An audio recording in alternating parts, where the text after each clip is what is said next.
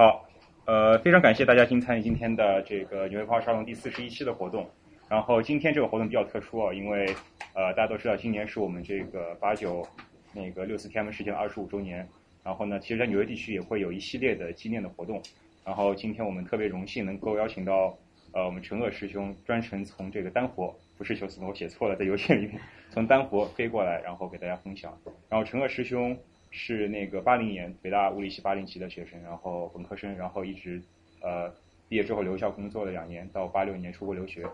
呃在美国留学。所以呢，他是虽然没有经历那个八九年那个事件，但是之前的校园一系列的校园活动就可以说是那个事件的一些酝酿的一个。酝酿期，他都是亲身参与的，然后，呃，所以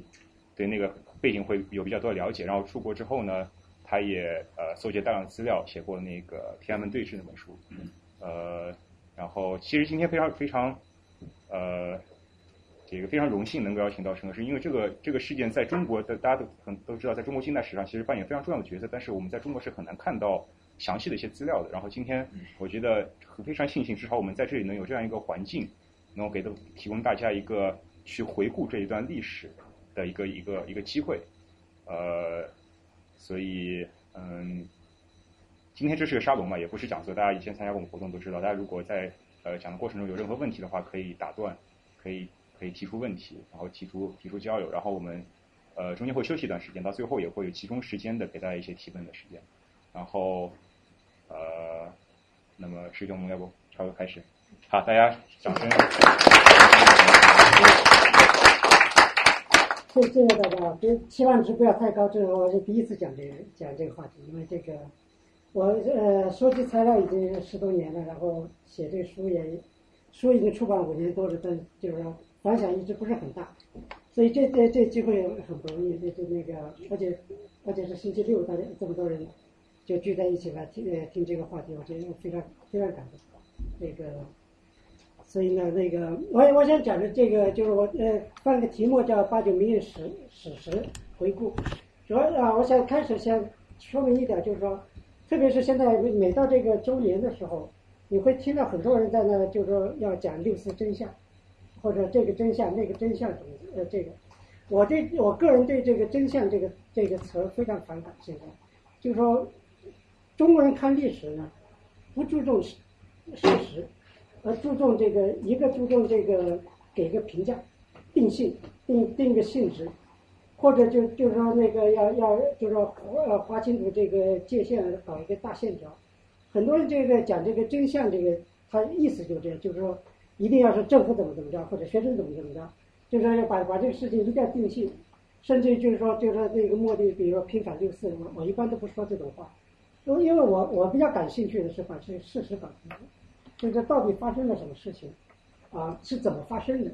但是那些主要的那些人物，他脑子里主要想的，当然我们不可能完全知道他是怎么想的。就是说，你但你通过这收集这个事实，呃，各种事实呢，就是说你基本能够重新构造这个这个过程，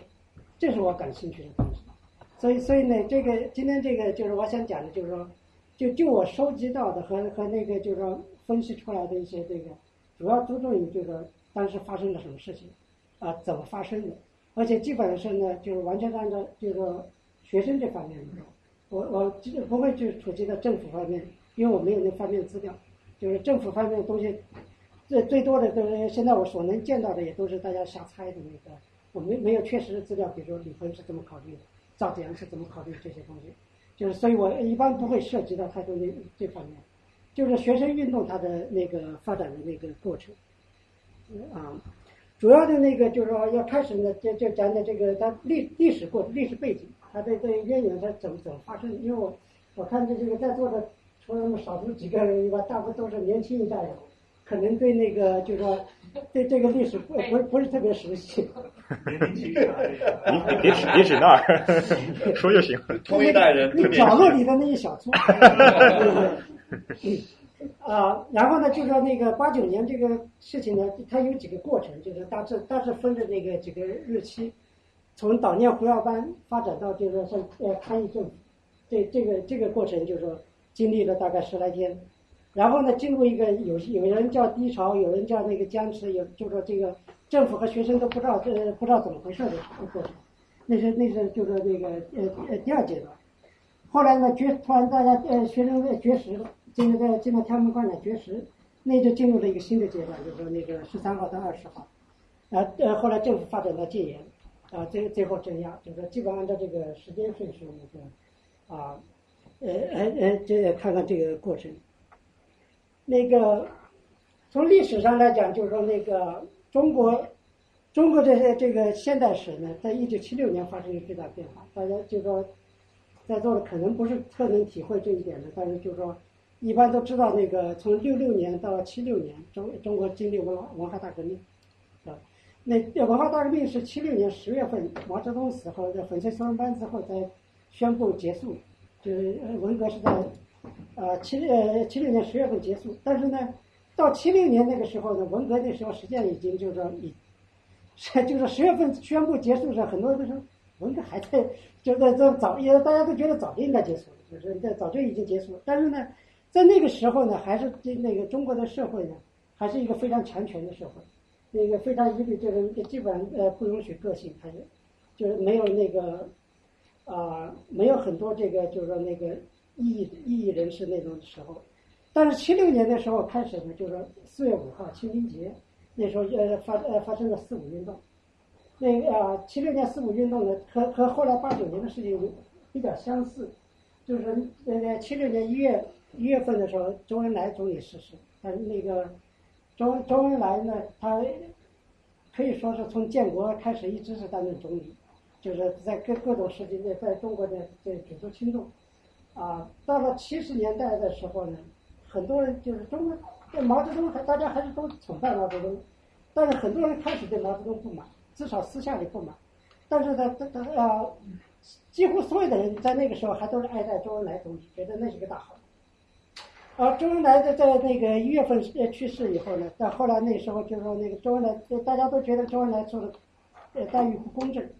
四月五号清明节的时候，呃北京就很多人就是到了天安门广场去献花圈，给给周恩来献花圈。后来发展到就是说啊集会啊那个。啊，也大概呃呃经历了三四天，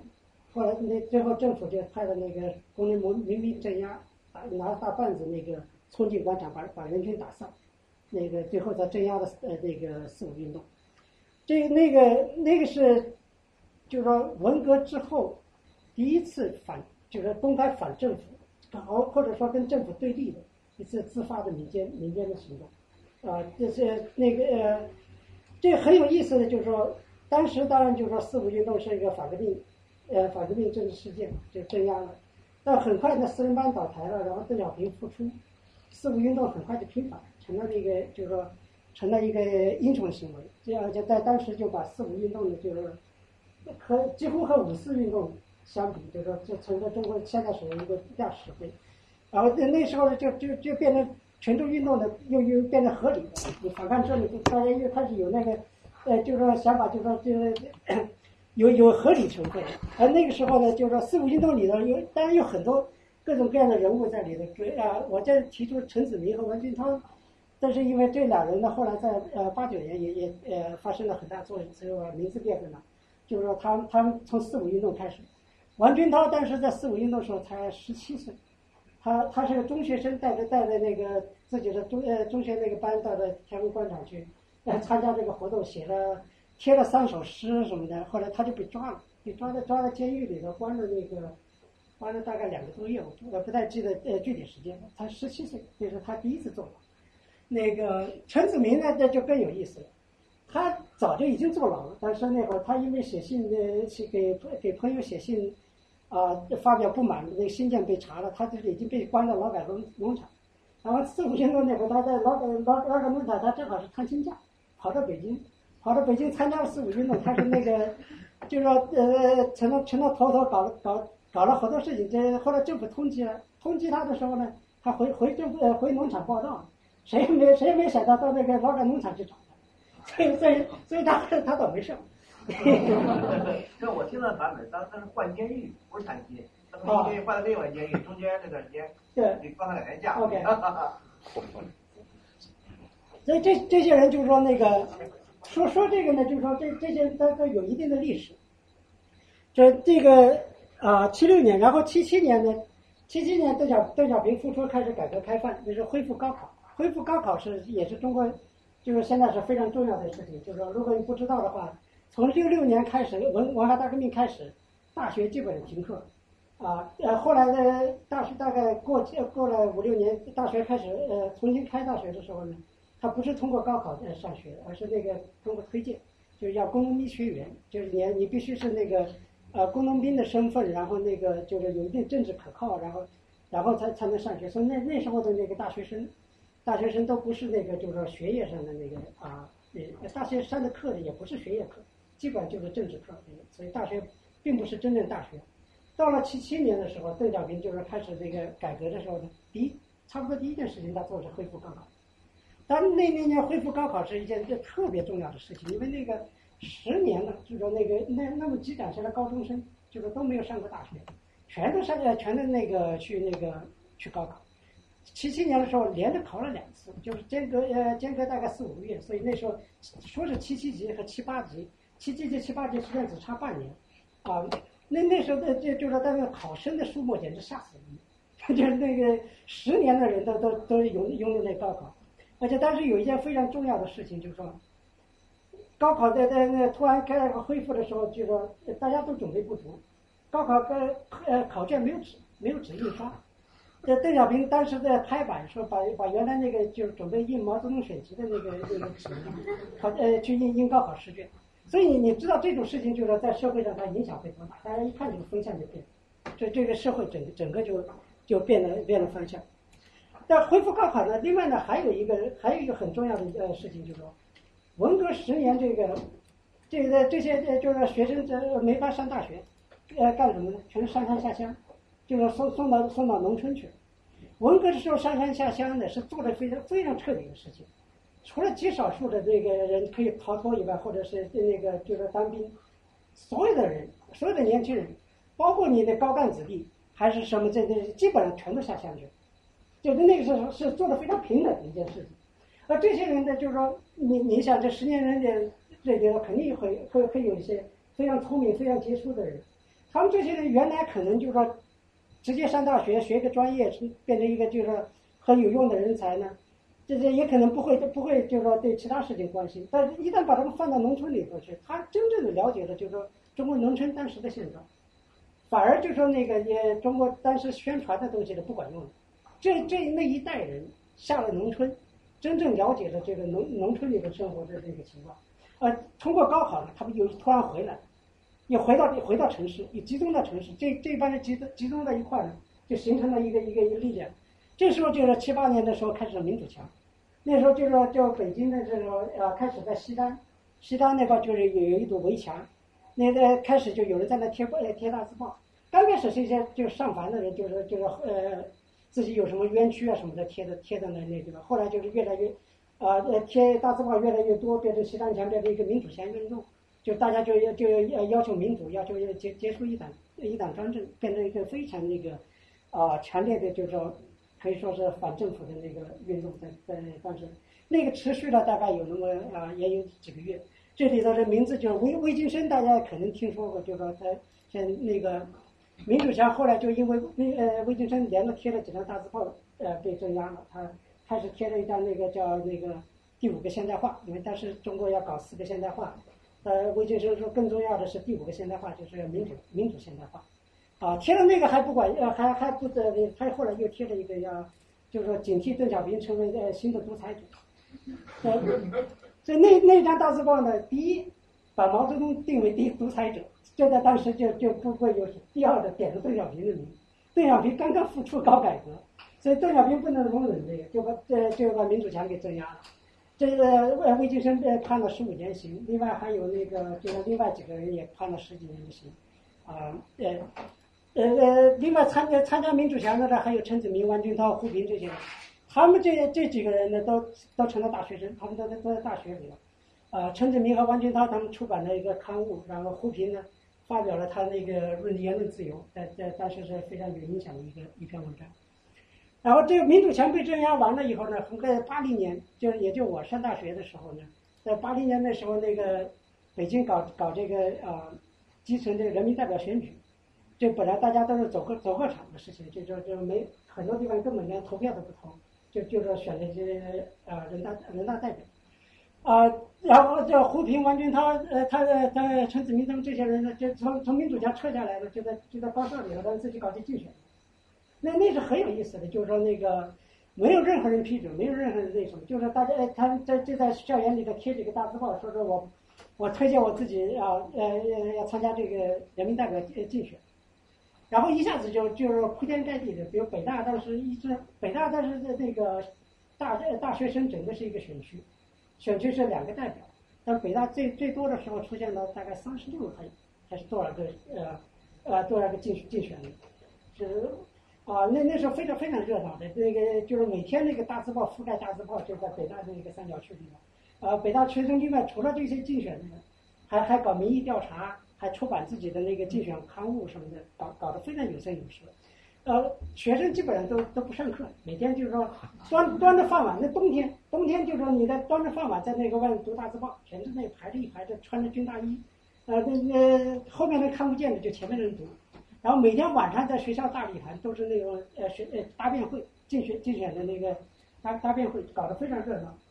然后那个最后就是胡平单选，胡平是高票单选，王军涛呢第二，他本来也应该单选，但后来最后他又贴了一系列大字报，要论证那个毛泽东不是一个马马克思主义者。啊，他那一系列大字报呢，贴贴了以后就就个个搞得那个也大大家就就对他就不是很后来那个他跟那个像学生会主席张伟那个呃共同呃共同就是这个 run off 就是选那个。选了第二个名额的时候，俩人都没够半数，这个就那个名额就空了，空了胡平一个人单选。那高校呃高校竞选很很有意思的时候，这件事情呢，就这次这个没有被这样。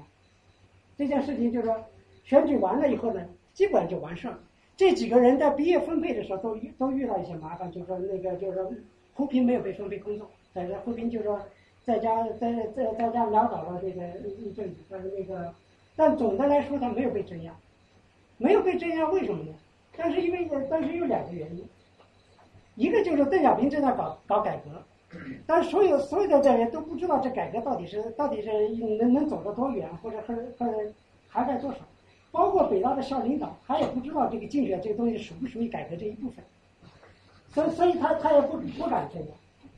但另外一个原因呢，就是说这个竞选呢是集中在校园里，没有出校园。所以校园里不光是北大，就北北京各个各个校园里头都很热闹，都都在搞竞选。但是呢，你要到到北京市区的市民呢，他们他们就是不知道，不知道这事。但那时候资讯也不发达，北北京的高校都在北京的郊区的那个西呃西北角那边，所以那个市民也也不知道北大呃就是呃大学有竞选。所以呢，这个你可以看出来，就是说那个政政府也在慢慢的在琢磨这个界限，界限在什么地方，它能容忍的程度呢，就是说。一般来说，学校学生在学校里的闹事儿，他他可以容忍，就就那个啊、呃、竞选没有呃就没有被镇压。后来到后来我还呃可以再继续就说这方面的一个事情。然后八零年以后呢，基本就没有这个，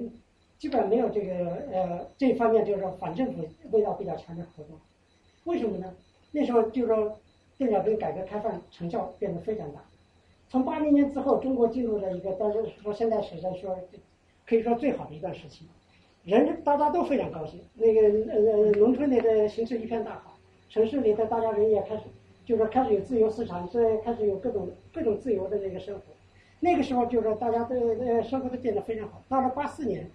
啊，你就三十五年国庆的时候，那那是一次真正的就是国庆，大家大家都是那个真心的去去那个啊，是一个一个庆典。后来就是最后那个。大家当游行的时候，市民游行，北大的那个呃游行队伍，到那天安门天安门的下面有几个学生就打开了一个大横幅，写的那个“小平你好”，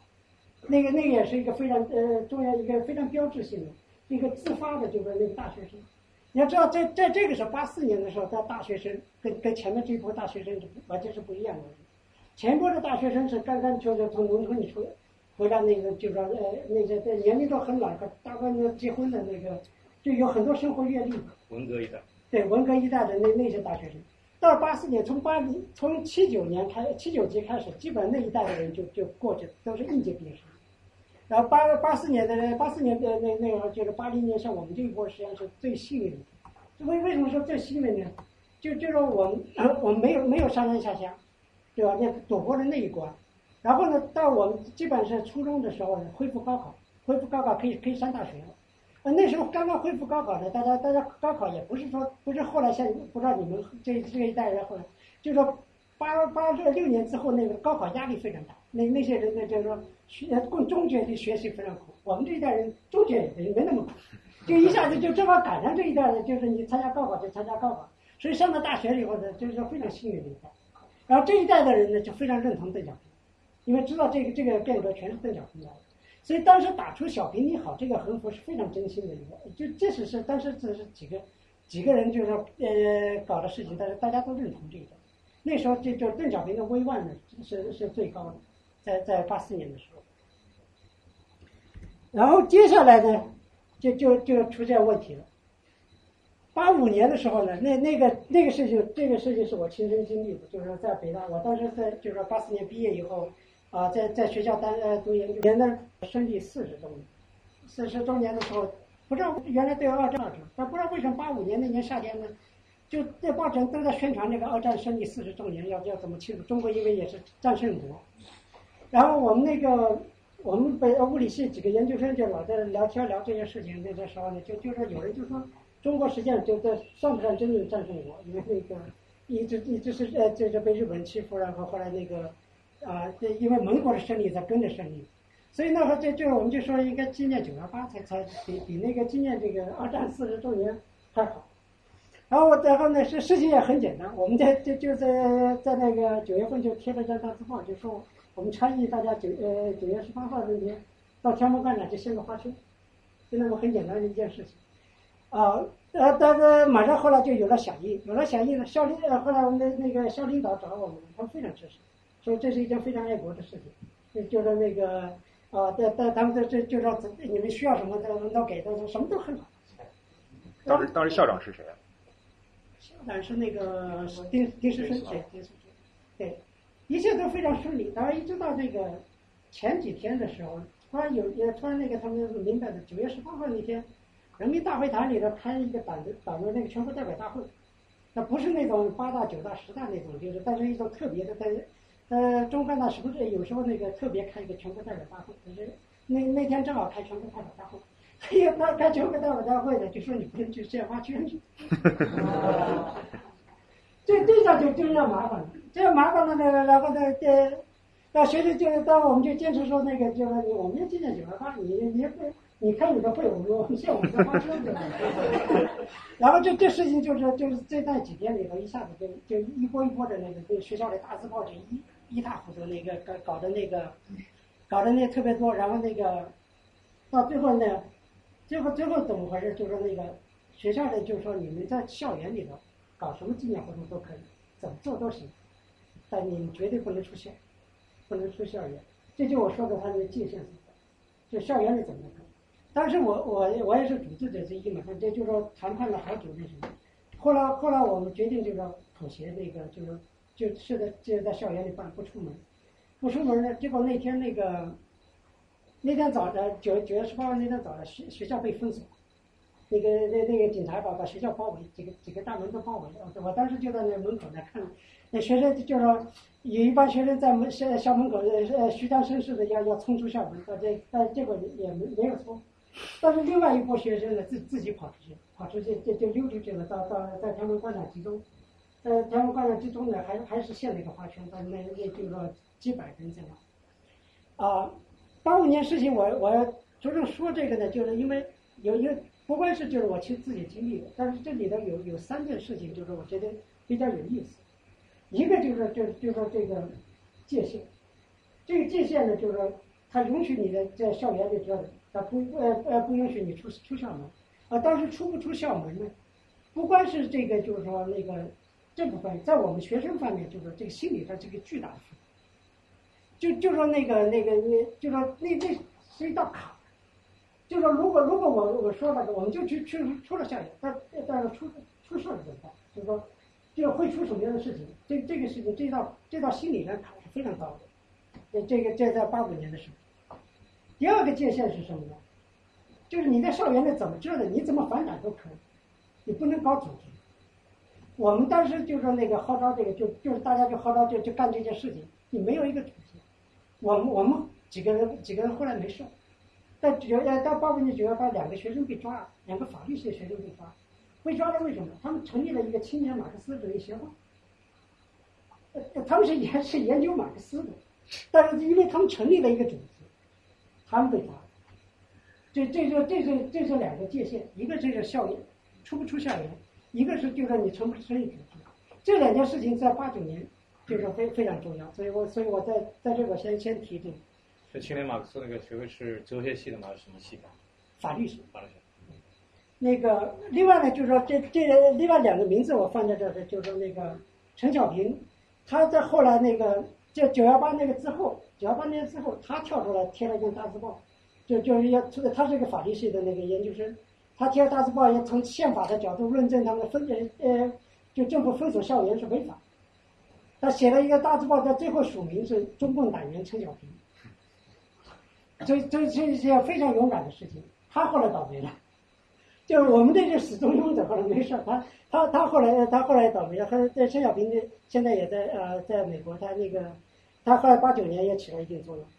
另外呢，就是名字就是刘刚，刘刚这个就是说那个他以前是那个科技大学的那个物理系的一个本科学生，后来毕业以后工作两年呢，呃八四年考考进北大物理系做研究生，成成了我们的同学。所以他原来不是北大的，他他八四年作为研究生进了北大，跟我们是同学。我们搞九幺八的时候呢，他自己不声不响的，这个就我们都没注意到，他后来才告诉我，就是九幺八，他说九幺八把他唤醒。这他的刘刚从九幺八开，从八五年的开始呢，开始琢磨怎么搞学生运动，而且他的那个就是说他琢磨的非常的那个啊、就是更加的仔细坚持，他是真真正要搞搞运动，跟跟我们那种这个起哄。那个就就说不不一样的，就是他真要搞的事情。然后呢，八六年呢，这这八六年的时候呢，方立之，那个从那个美国从普林斯顿回国，他呃他方励之是这个复旦科技大学的副校长，他是物理学的物理物理教授，他那个在在美国的呃回国以后呢，他他在南方的好多学校做演讲，他在演呃他的这演讲主要就介介绍这个西方的这民主制度。他他就就这民主制度，这真的真的这个工作不是那种，呃，中共讲的那个假象啊什么的，这这些东西做的。他做了一系列演讲，结果那那年那个呃秋天呢，就是也是一次选举，那科大的学生也也要搞竞选，搞竞选的不允许啊，和科大学生就上街了。啊，范励志还劝了半天，说你不能上街，你们在校园里头怎么折腾都行，呃，不能上街。但是那个那个他们还上街，上街包围了那个合肥的省政府。所以呃，谈判了半天，后来范励志派着车呃回去，当天晚上还把他们接回去。就呃，然后科大闹事了以后呢，呃，南方很多城市都跟着跟着学生闹事，那个杭州啊，那个温州啊，几乎每一个方律师就是演讲过的地方，学学生学生都上了街。学生上街呢，上街到最厉害的，最后是十二月份是在上海。上海呢，上海上了几次街呢？江泽民呢，江泽民当时是上海的那个市长，他还到交大去那个跟学生辩论，啊，被那个格里斯堡演说，对，对对被格里斯堡演讲，他那个很很著名的那个，啊，辩论后来就是压还是压制不住，上海学生大规模上街，那那次上街的规模比比比哪都大，就是说整个那一天就是把把上海市完全瘫痪，瘫痪了以后，后来上海市政府妥协。妥协了，就是说那个，就是答应不追究，不那什么，就算是平息了那件事情。啊，但这个这个时候就给呃学生开始上街了，出校园，这就这道坎开开始迈出去。啊，那那年很奇怪的就是北京没事了，一般的学生的北中国学生运动基本上都是从北大开始。那年北大的人就特特别的沮丧，就是他他没赶上这茬，没没赶上这茬呢，他就他就懒得动，就是北大北大一点事儿都没有。呃，当然呢，呃，北京市政府不甘寂寞，他他怕那个，因为因为看到上海游行，北京北京北京市人大就就通过一个法律叫游行十条，说你要是去游行的话，必须要登记啊，必须要怎么的，有十条规定。有十条规定呢，北大一想，这这北大学生一想，最好最好我们可以试试，可以直接试试。结果在元旦八七年元旦那那天，就是那个，就也没有组织，也没有那什么，就一帮人在学生。学生宿舍里的吆喝，就是我们元旦到白天安门广场游行，没有任何目的，没有任何那个。然后大大大大家元旦大家都好奇就去了。在在天安门广场就集集中了呃集中了那几千学生，就在那瞎转就瞎转悠，也根本没事，也没没没没说，就在那转悠。然后这有有学生打出那个呃用被单打出一些标语啊，大家就就这么然后然后那个呃警察就就开始就堵着堵不不让他们进呃广场，还把那个呃地面浇浇成浇水的冻成冰，这这滑倒一片，那个。但是但是那个后来有意思，就是那次那是第一次政府抓人，在在天安门广场抓了抓了大概三三十四个人，其中大概十几个是北大的，这个北大里的刘干在里头，呃冯中德也在里头被被抓的呃被抓的大概三三十几个人，他们几个就就被抓，但是官方说是被带离现场，没没有说是拘留和逮捕，就是被被带离现场，但是当时就是现场就是抓着塞在警车里头带走，带走了呢。北大学生回校，回回校以后呢，在在学校里头游行，找找找校长还是丁世孙在找校长是要人，然后那在这晚上那天晚上冒着大雪游行去天安门广场，那个呃去天安门广场要人，然后后来那在在那天晚上一直到在半夜的时候，呃但是副校长沙建生呃就呃开车追上队伍告告学生放人了，然后他们再回去。那就说那第一次政府抓了学生，而且被迫放人放了学生，把把那些当当时当时就放人放出来，放出来呢，所以那个事情呢，就是后就呃那呃，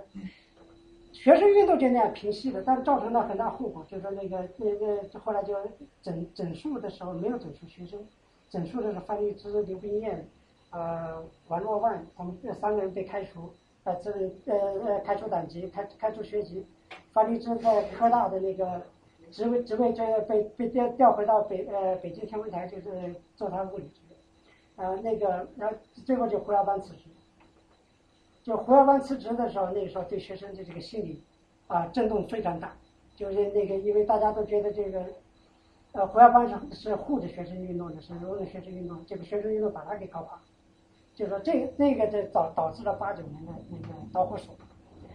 但在那之后呢，学生运动基本稍微平息了一段，但刘干呢又又开始折腾上。就那个八八年的时候是北大校庆，北大这个呃呃周年校庆，这五月四号是北北大是五四运动的那个校庆日，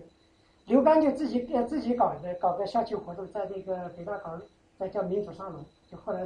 呃对对名名气变得非常响，搞搞民主沙龙。那个他当时就就在那个北大校园那个草坪的那个三万梯次向下的搞，主要是物理系的召集的一帮人在在那折腾。然后呢，他他他很鬼怪啊，叫叫范立之和李淑贤夫妇俩就说说你们当时就就在路边走过就行。他 等等到他们俩俩这个走过的时候呢，他他带几个学生把把他们这几个人抱过来，把他们俩抱过来，说是学生绑架了范立之。然后范立之呢就在那做了个演讲，呃就就所以第一第一届民主沙龙呢。就是就是是方方立之的演讲，那个民主沙龙呢，就是那个后来每星期是每星期还是每月办一次，办一次，每次呢他都请的这是当时那个就是说反对自由化的时候倒台这些知识分子，王王王洛水啊那个啊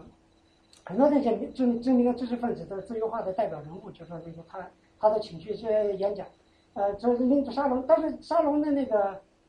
规模还没有今天这个沙龙那么大，所以当然一般的也就是二三十人的那个就是左右。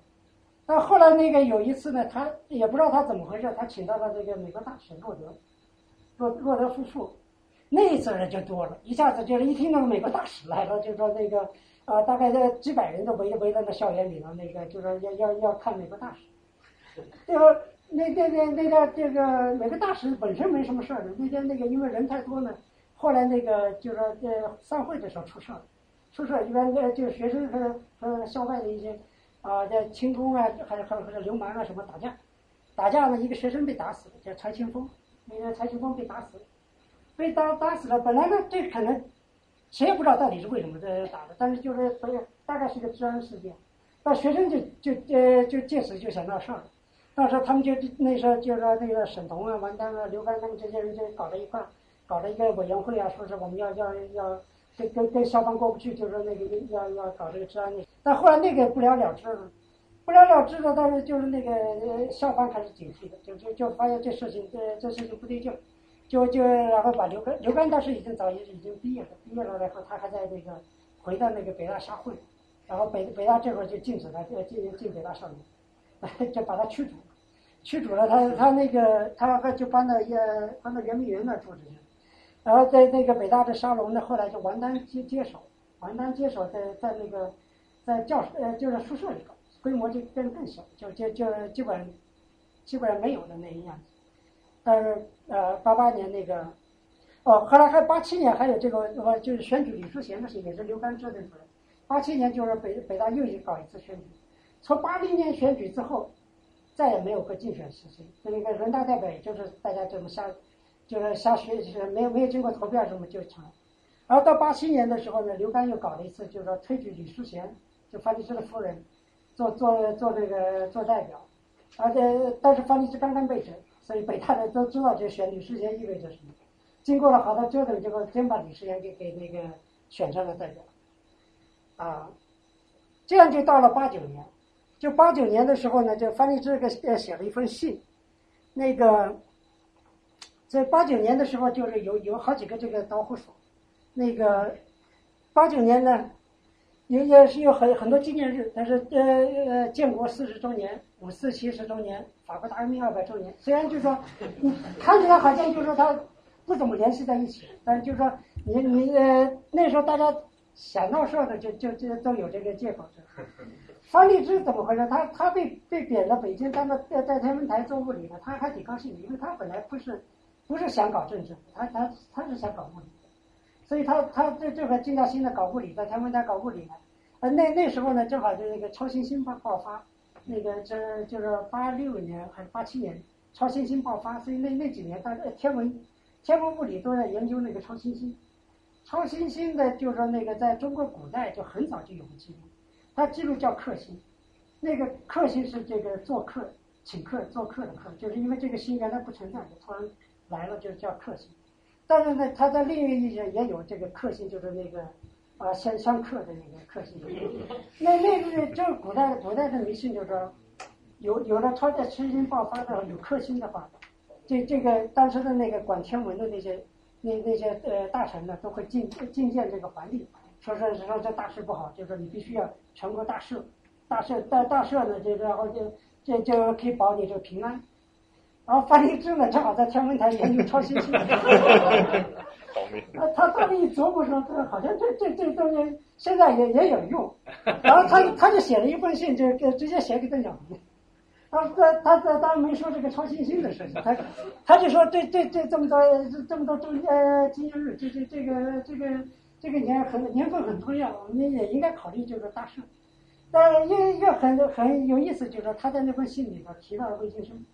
魏晋生当时就说判刑以后已经坐了十年的牢，在在判刑，基本上被人遗忘了。就是说那个没人没人记得他那个魏晋生虽然说他本人是一个高干子弟，但是他他的身份是个清宫，他就说没有那个就说他他的那个就是说在知识界并并没有影响，知识分子跟知识分子不是不是同一类人。樊立之呢是知识分子的那些，他是他是副校长，是那个教授。但他在这一封信里头，他在呃呃，就是请求呃邓小平大赦的时候，专门提到魏晋生，他说你像魏晋生这样的人呢，也应该释放。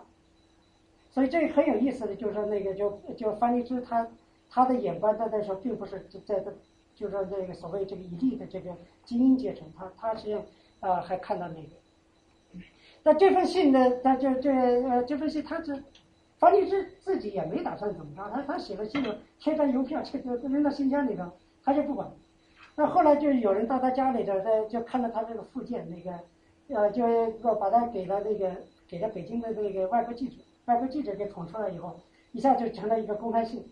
公开信之后呢，那那那年的那个就后来就有啊知识分子联联署，呃呃呃那个作家联署，还还有各种知名科学家联署，呃就是响应这封信。就那那年的那个几个月春天那几个月都都有这个事情，但还是没有就真正的那个，一直还是就是胡耀邦逝世，四月十五号才真正处罚的这个时间。所以那个导火索胡耀邦逝世的时候，就是那个啊啊，待待会儿我还呃讲到那个。但另外的一些东呃东西，就当时就八四年是改革，就是那个声望最高的时候。从那之后呢，就开始出现问题。改革改革的时候，呃，特别是在那个就是改革到城市里头，就是说那个当时那个中国的那个整个物价体系是是乱七八糟的，但是有个双轨制，所以一个东西有两个价格，那个就是就是看你怎么买法的。但是那个到怎样就是说要要改革这个物价，他们叫叫物价冲关，这个后来失败了，搞搞得更乱，乱了以后呢，那个恶性通货膨胀，那个八九年的时候开始那个通货膨呃八八年底开始的那个就是说通货膨胀变得特别厉害，就是说北京真的出现抢购，就是那个那个然后呃抢购那个挤兑银行那个事情，就是就是那那样的话，就是那个民间那个怨气特别重。呃，那时候关于这个关岛啊、腐败啊这个事情，这这这话题越来越多，所以民间的怨到了八九年时候怨气非常之大。然后那所以胡耀邦逝世呢，是一个导火索。所以那个这就开始了那个就是八九年的那个一些主要的那个事情，啊，当然我不可能就是要走呃就是非常细的那个呃讲每个事件的那个过程，你要真要感兴趣，我的那个《前方对峙》书里头有。当然那个就是说，主要四月十五号胡耀邦去世，四月十七号政法大学学生第一个游行，他们又抢了北大的官，但是呢，但是在在政法大学这次游行呢，它的主要组织的都是北大学呃北大到去政法大学几个几个青年教师，包括那个陈小平，刚才说陈小平，还有那个吴仁华，啊，还还有几个他们就一般从北大毕业的分配到政法大学，他们青年教师搞搞的这个第一次。他们送了一个巨大的花圈到到天安门广场，然后听到政法大学游行以后，北大也就去，北大也游行到天安门。他们拟了一个叫七条要求，我待待会会会那个啊来讲那个。然后这从那就发展到这进在人民大会堂静坐，要要把这个要求递交给那个人大人大代表。啊，这呃这但是那个开始是王丹，后来是李静静，那个这这搞这个还真是把这个其他要求给递递交给人大代表。但是递交之后呢，大部分这个当时静坐学生并不知道这个这个真的递交了，搞搞不清楚呢。他们后来又又跑到新华门去看，就是在新华门那连着这连着抗议了两个晚上，跟那个跟那军警冲突，冲突的冲突的非常厉害，有人有些学生被打伤，后来就有些宣传就说是这个啊新华门血案，但实际上这就是说也也就是一些华商啊什么那那个。啊，在那个同时呢，北大开始成立这个，他们叫筹委会，就是他们要成立这个自治学生会，这就是说第一次，就是说那个学生开始组织。前面说两个坎，一个走出校园，那个早就到这时候早就已经突破了，这些学生走的对对出校园，都后来去天安门鲜花间什么根本就没考虑他们就去，这这这个心理障碍就已经没有了。那这时候呢，他第二个心理障碍开始学，他开始组织，组织。那天晚上就说他们呃北大学生在那个。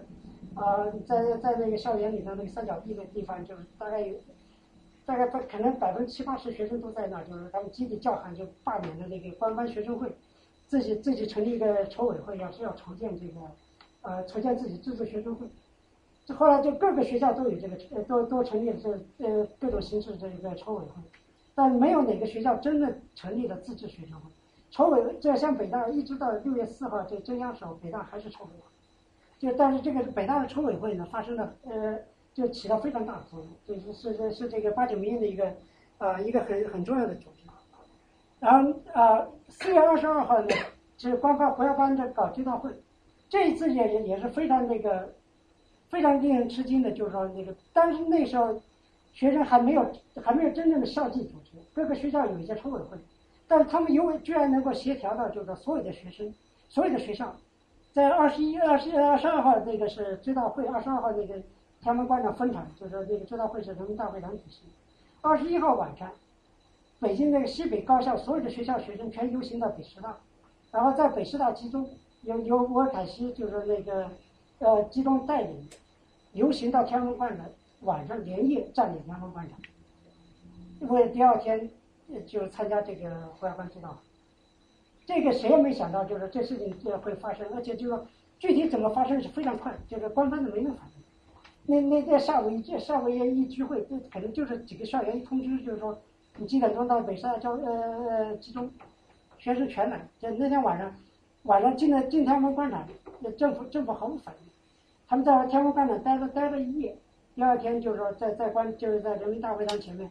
就就就是参加这个胡耀邦追悼会，啊，后就是说那个。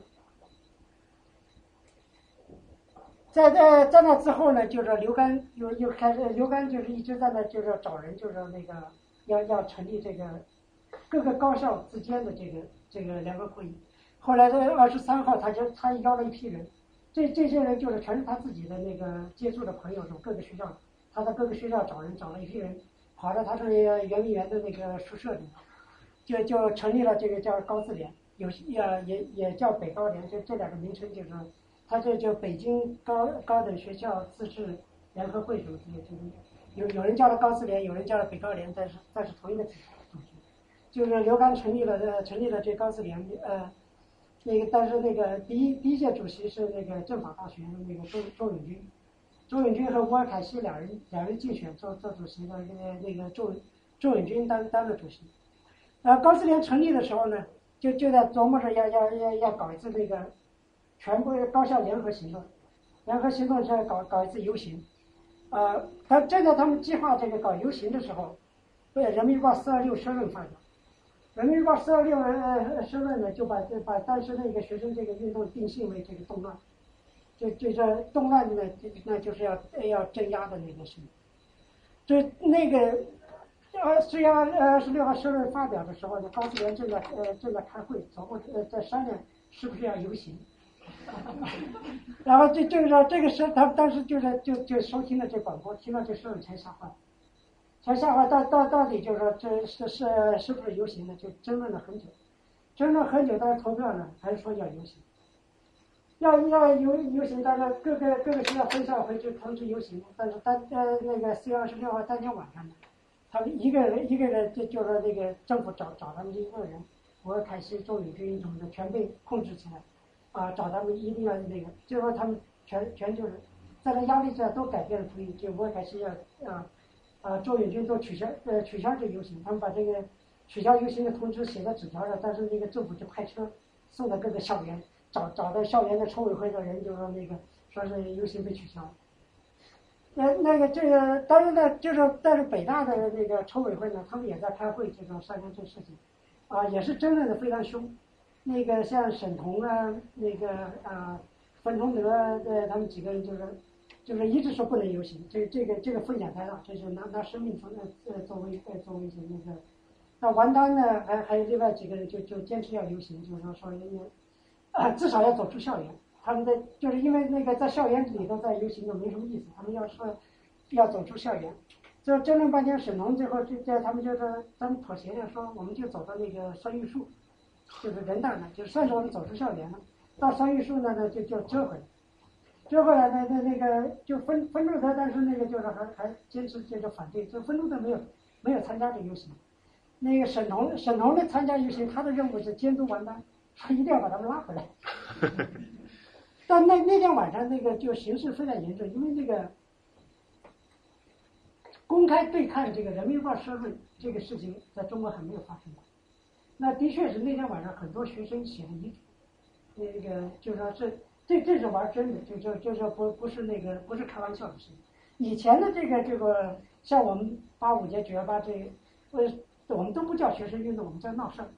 是吧？都是学生闹事儿，就是你大家起哄那个，就是说虽然说也也有一争民主争争一个这个呃说法这个事情，但是大部分事情你不是说特别真。这个你到这个时候你跟人民日报社论啊对着干的时候。这这是闹真的，这个这个就是跟以前的时候大不一样。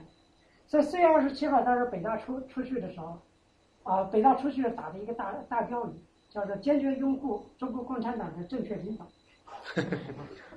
他们是打着打着这么一个大标语，呃，出校门。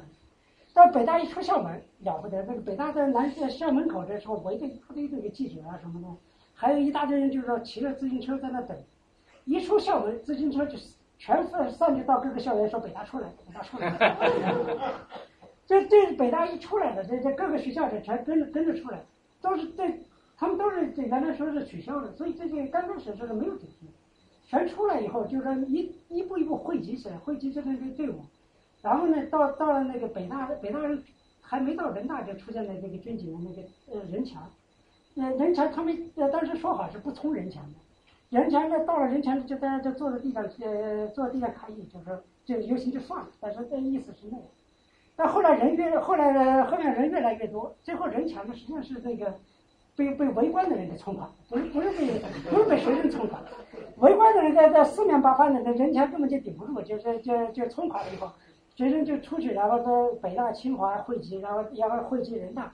到了后来以后，那个沈腾也也没法把人拉回来了，大家大家就直接走，但是就是说那个啊，但是两条主线，一条是这个北大清华人大从那个。啊，白白白石桥路内地的，然后另外的政法大学和他们那一波从那个稍微东边那个那个汇集，最后在西直门会师，西直门会师那个场面非常壮观，到到那，就就说那个你那这个北大的学生基本全出来，刚开始和后来刚开始有些人还本来不出来，后来后来听说这个事情，就是为了抗战了都赶出来，就反正就是就全出来，这个非常壮观。然后到西直门以后呢，这个。学生队伍就是组织的非常好的，各个学校开始那个打起大旗，组织起方块，然后边上是手拉手的纠察队。但是学生还一直是不愿意让那个民众参与，他们要因为学生运动是纯洁的，这个政府不能镇不能镇压。但一旦就是说这个市民参与了以后，就变成那个性质会变得给政府镇压的呃借口。所以他们这两边一直都是纠察队手拉手，就说不许别人混进去。你要要进这个游行分队，必须要查学生证的那个。但这个这个队伍从那下来，就是说从二环路下来，到长安街，我呃转到长安街到天安门广场，呃一直冲过了，就是好几道这个呃这这个啊封锁线。但是这封锁线的那呃开始是北边开始是警察，后来到长安街了，实际上是三三十八军已经到了，就是是士兵。但这些士兵都没有带武器，他们就就是那个手挽手的，就是是要要阻挡，那基本都是被那个市民就一下子给冲倒，就就。和这些学生那个，他最后那个三十八军的，他他们就守天安门广场，在天安门广场的布了，呃，很长的障碍，就不许学生进天安门广场。呃，这些学生的的学生优先队伍到天安门广场他们根本就没没没停，直接就就就穿过去，就就根本没进天安门广场，就直接到穿过穿过去，一直到东边建国门，然后就绕天呃二环路就就回学校去。那个队伍就就估计就是说。全部队伍通过天安门广场花了一个小时，也就是高校学生基本全出来。那天就是说那天走到最后，这个这学生走走回校园，很多人走不动，就是那个啊，我我有我有时候跟人说，就是比如说跑马拉松的事情，对吧？大家都说觉得跑马拉松特了不起，很多人说这个走都走不下来。我就跟他说，你如果八九年的时候在北京做大学生，你都走了。那那天走的路基本就四万多，呃，四万多里，整个那个整个绕绕着北京一圈，大概三环一圈，大大大 U 型，就就基本就是个马拉松。所以四二七大 U 型呢是那个，就是说，我觉得这八九民运里说是最具有里程碑意义，因为它第一个就是说它这个在它这个规模，就是说你不可想象，在这样一个它它是顶着这四二六十里出去，那是真是不知道会发生什么事情。当时你在哪儿？我在美国。我在游戏。那你在哇？那天是要不要给你包拍个照？今天是星期几？呃，星期几记不得了。我觉得那天呢，实际上是很有意思。如果没有四二六色呢，不可能有四二七游行。实际上很简单，一有两个原因，其中一个很大原因，我就觉得学生的反叛心理。就是因为了，因为这个本来这个政府的媒体的公信度是荡然无存，在那种情况下出了这么一个极其恶劣的“四二六”呃社论以后呢，虽说上次当时呢，包括什么呃高智联、学学生智联都回避了，但是在学生之间讨论，都觉得这件事儿呢咽不下这口气，实际上呢。四二七游行的时候，最初参加的人实际上是以前对这个活动并不算特热衷的人，其中就包括了我。就我们一大批其实上很不热衷的人，四二六晚上就大家都撕床单、写标语，然后到四二七一早上就不由自主把这些东西全拿出去，然后呢，首先把校门给推开了，然后就说我们一走出校门就没有打算回来过。但那天也走得够惨，从六七点钟出校门，到晚上十二点一点钟才回回到学校门。然后好的是那一天呢，学校还真是够人情，食堂开到了半夜。你知道为什么吗？那那是分中德分中德的功劳。啊，分分中德没有没有参加游行，他在北大这个校园里头，他他后来知道这个以后，他他自己跑到那个后后后勤部，要求食堂开门，呃，那个做饭，然后那个还在那个就是校园里播放那个义勇军剧，欢欢欢迎学校，那全是他干的。对那个，这另外那个四二七游行为什么不就是当时呃没有四二六收任的，像像他说的没有四二六收任热情不高呢？因为学生刚开始搞的那个追悼会，那个四月二十号那个行动非常大，也开也疲累了，就就是说就是说那个啊、不是特别那个兴趣不是特别高，四二六收任一下来反而把他们给给激起来。所以这时候这个那这段时间的特点呢，就是刚才说的，就是那个游行走出校园，然后呃筹委会呃组织筹委会罢免这个官方呃官方的学生会，而且同时呢还还学生呢像沈彤在那个北大呃三十八楼呃建了广播站，然后他等于这呃出版了报纸、出版了刊物，搞搞了一个一整套的这个宣传机构。那个北大的那个三十八楼这广播站一直一直到六四镇压之后，还是就是说很多北京市民后来在就每天跑到北大专门去收听广播。就是那个，这这些都是非常那个呃重要的事情。当然，最后就是成立高四联这个这种这种行为，都是就是说，呃，在八九年之前都是都是不可想象的。那这学生到底要求什么呢？就是说，但是当然要求要求各种各种各样的，各个学校都有类似的东西。就是说，这个北大七条，我前面说的那个，就是说比较比较富有典型意义，所以我把它放在呃，放在里头就说那个，但是第一条就是重新评价胡耀邦，因为这是因为胡耀邦逝世处罚的事情。这一条里头呢，就就说那个主要，它主要针对的是邓小平和赵紫阳，因为邓邓小平的当然就是说邓小平当然是算是冤枉的呃胡耀邦的那个啊从啊呃赵呃赵紫阳呢也是但是是是呃那个获得利益的，就是呃呃赵紫阳成那个啊总书记。然后这个否定这反精神污染和自由化运动呢，那就是为那个范立之啊，他们那那些自由化的知识分子那个呃平反啊，允许言论自由，这是每每次学生呃闹事都会有的啊，公布财产，这这这个是就是为了为了这个在社会上你呃造呃造成你今天今天还在这还在要求这个，然后取消十条，就前面这个游行那个规定。增加经费的，这这个算是就是为为自己自己谋点利益，那个，然后最后就说如实报道那个这这个这，所以这个当时的这个学生的诉求呢是比较实在的一个，就是说一一呃一系列的这个东西，所以这个后来的四二七之后就就就不一样了。那那那段时间呢，政府刚开始没没有根本就就没把它当回事儿，所以那个呃学生去参加追悼会，把他吓了一跳，他就说根本就。啊，就没想到有这么回事儿。那个呃，在在在学生参加追悼参加追悼会呢，他们实际上就是说还还合作了，就是说那个呃让呃学生刚开始是在那个广场广场里头，他们刚呃后来把那个把学生就是呃靠近，一直到那个到那个边上街道，只只留了一部分让让车辆通过，就是学生靠近，然后他们那个追悼会的实况呢，就是通过高音喇叭向广场播放。这个是呃这个都是专门为了这个学生啊，所以政府当时就是做了一定的这这个对，但是在但一件事他他没有做的就是说那个一呃一按照常规就是说那个追悼会之后，这个呃灵车啊是要绕天安门广场一周，然后去八宝山。那因为学生在天安门广场呢，那那个他们临时决定，这胡耀邦这灵车就没有没有呃绕广场，从从那个大会堂的后门。直接去了八宝山，这学生在外面呢，就就是一直一直很肃静的参加追悼会，他们一直在等着这个灵车，等等等等最后告别。结果后来发现，人家，知道这个灵车根本没过来，那会儿开始就就是说那个就是呃闹事儿，就是开始要要冲击这个就就警警戒线，说要要冲这个人民大会堂，啊，那个后来没有成功，但是呢，啊，三个人那个郭海峰，啊，这个嗯名字就说。你要想一下，他们三个学生拿着一个横幅，这个北大七条写的北大七条横幅，他们穿过了这个封锁线，在上了那个人民大会堂台阶，跪跪下来举举起这个贵剑，就是那个那个就是造成了很很大的呃戏剧性效果，嗯啊。但在社会上呢，就是在那个时候还对这个东西没有太强烈的反应。但四二七的游行，后来从西直门进城以后，那个那那北京市民出来巨多，就是夹道欢迎。我我觉得那个就是那就是迎接那个呃我们军队进城一样的那个地方，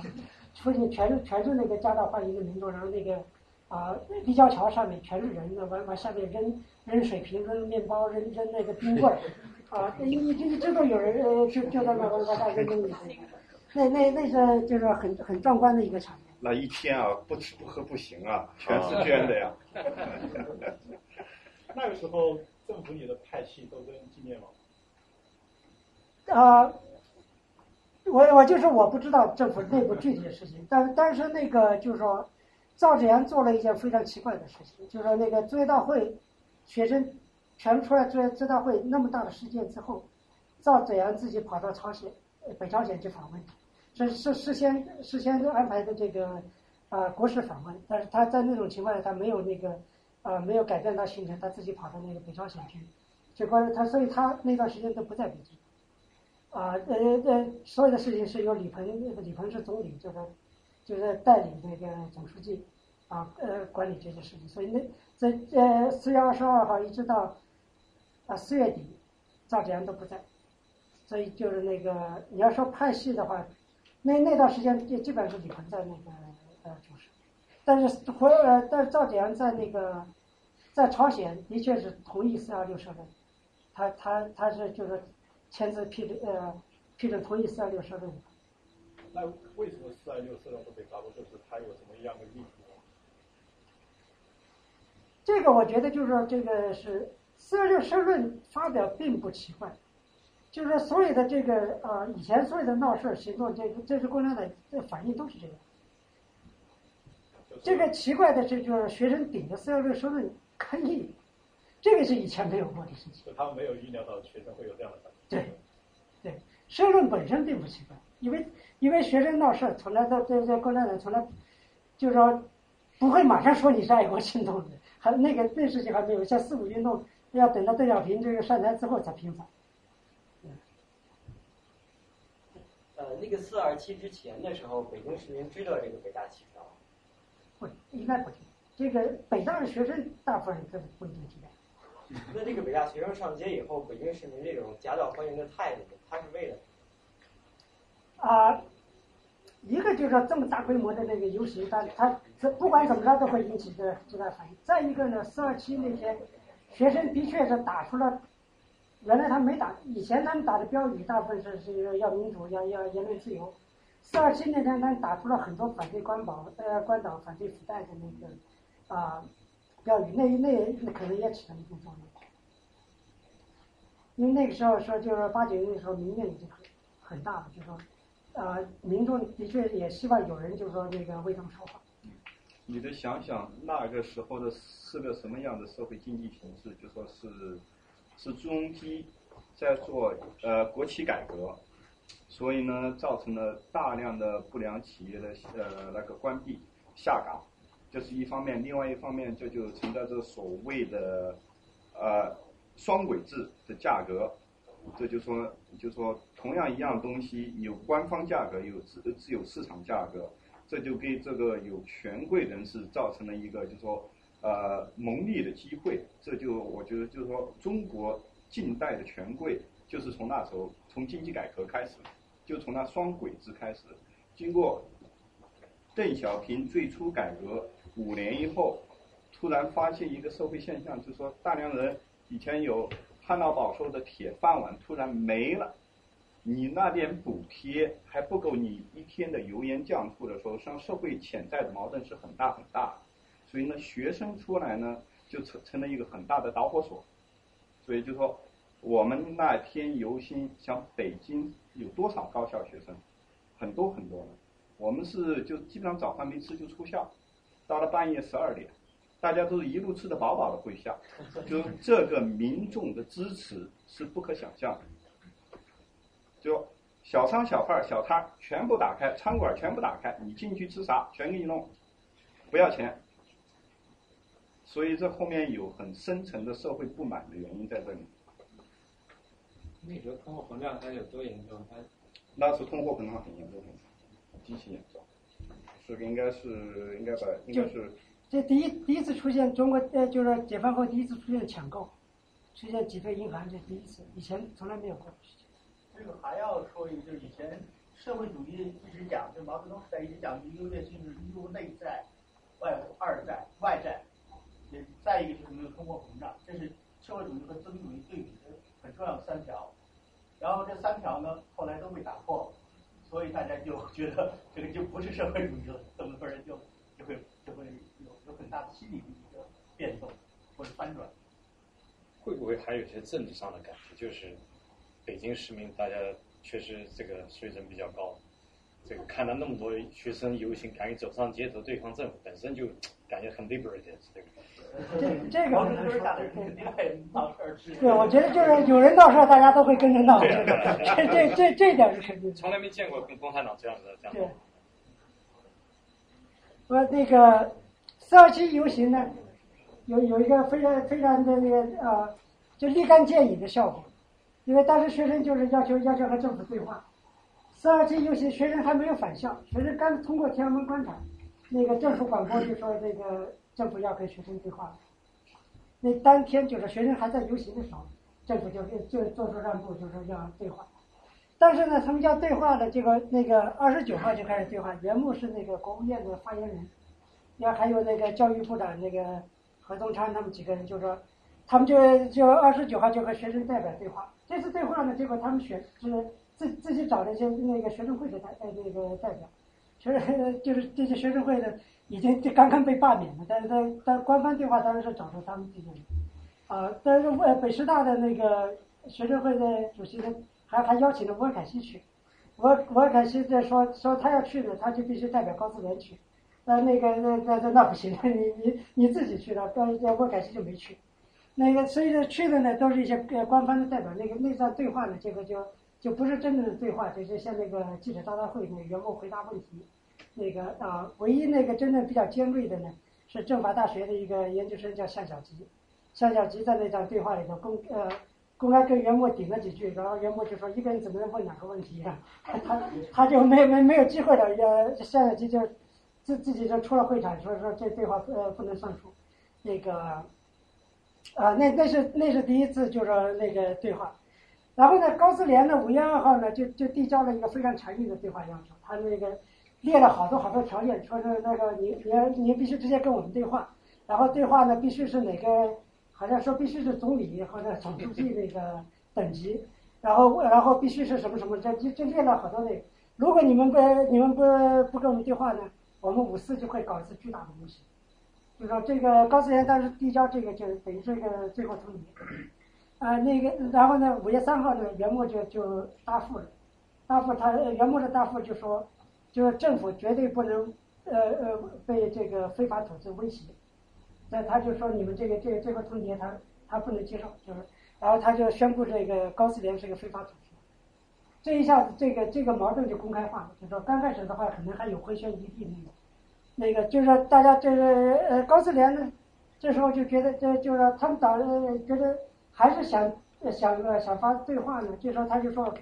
高自联自己被搞成非法的那个，他不能直接对话呢，他就另外想组织一个对话团，然后呢对话团准备跟政府对话，这对话团呢就由向小吉那个政法大学这个向小吉，还有北大沈彤，主主要就是带他们找了一波一大堆那个各个院呃大学的这个博士生什么的，他们就是知识水准比较高的，啊，组织的各个专题要要搞得搞得非常像一个那个。啊，社会科学研究室的那个搞跟，几个人负责什么专题，然后要整理出什么材料，然后准备跟政府就各个专题进行对话。所以，所以那这他们那个目的已经不是说就是非常抽象的那个要言论自由民主，他们要要跟政府就是说对话，就怎怎么那个管理中国这这这一方面的一个。所以这个就是说，在高自联的边上呢，就成立了新的学生组织，叫对话团。对话团呢，刚开始是那个要属于高自联的。但因为高自联跟这个政府闹崩了，闹崩了以后呢，对话团就，呃，夏小杰和沈龙就说我们不能跟他们掺在一块儿，他们的对话团就呃就自己独立搞起来。呃高高起他们那。然后到了五月四号呢，这这个学生已经不想游行了，已经累了。这经过这这两次折腾已经累了，已经没没人要游行了。但是高士联这因为搞了这个最后通牒了，他骑虎难下，他还还是还是说要游行。最后最后那个就是说争论半天也是，折腾半天的，最后五四还是上街。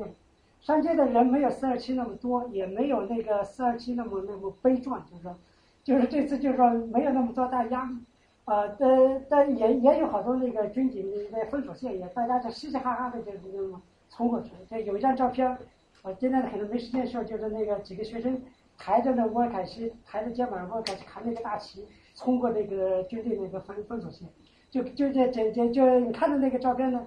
呃，也感觉就跟那个学生夏令营的那个游游戏似的，就是就是五四这场游行呢，主要的大那个。四二七的游行呢是是一场抗议，五四的游行呢大部分是是一个庆祝或者凯旋，就说就说学生在学生大家感觉你政府已经不能把我们怎么样，我们爱怎么着就怎么着的，就就是有有那那种感觉那个，啊，就是从那一天呢，我是赵子阳呢也呃讲话做了两个讲话，但是他基本上想那个就是放低这个调子，就是那个他呃。他不提四二六说是不提动乱，他在在在提要要跟人对话啊什么的，就是想想就是缓解这个形势。所以这段时间的学生诉求呢，那个从七条要求呢基本改，因为四二七游行这个啊，他们的呃现在形成了一个新的这个口号，叫不是动乱，平等对话。这这个这个要求就有两个部分，不是动乱就是要否定四二六说论，因为那是四二六说论的这个。呃，本质那个他要否定，然后第二个叫叫和平等对话，就是也不是不是和像元末那样的对话，就是那个要要自己对话。这这这个这个口号一直延呃延续到那个戒严，就是这就变成学生的诉求的那个啊，他他的那个真正的那个 focus 那个。但学生组，但同时呢，学生组织现在这就就变成那个很很混乱。这这个高斯联的领领袖在那几天之内就一直换，这个周永军。是第一任主席，因为因为他这个最后取消这个四二七书论就被罢免，这就说那个当场就被罢免，然后沃凯西，那就让沃凯西当当这个，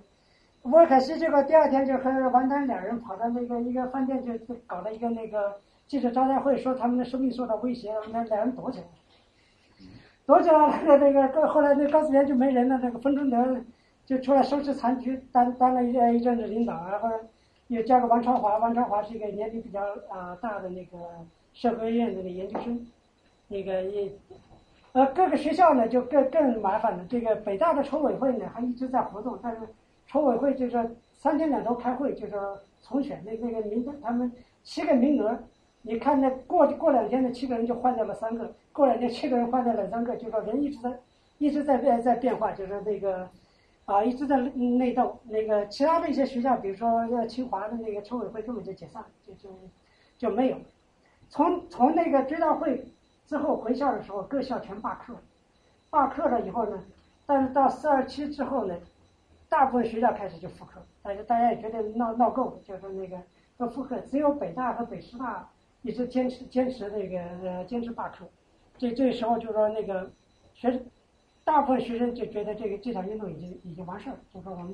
顶着顶着社会游行过了什么的，这个政府已经没办法帮我们怎么着了，这这事情也也就完事儿，就就没有就那个。所以前面也说，高思联和对话团呢也开始分开成，对话团就觉得就是说，这个运动完了，我们还可以就是说继续谋求跟跟政府慢慢的对话，就说那个就是他采取的是那么一个策略。可以说更温和一点。跟这个对对话谈就就温和得多。对政府方面呢，就是说他他那个前面说的，就是他他愿意对话，但不承认这个学生组织。他但是坚持四二六说论，这一点政府从来没有让过。就是大概就学生要求呃不是动乱，这个到到最后一直是一个死结，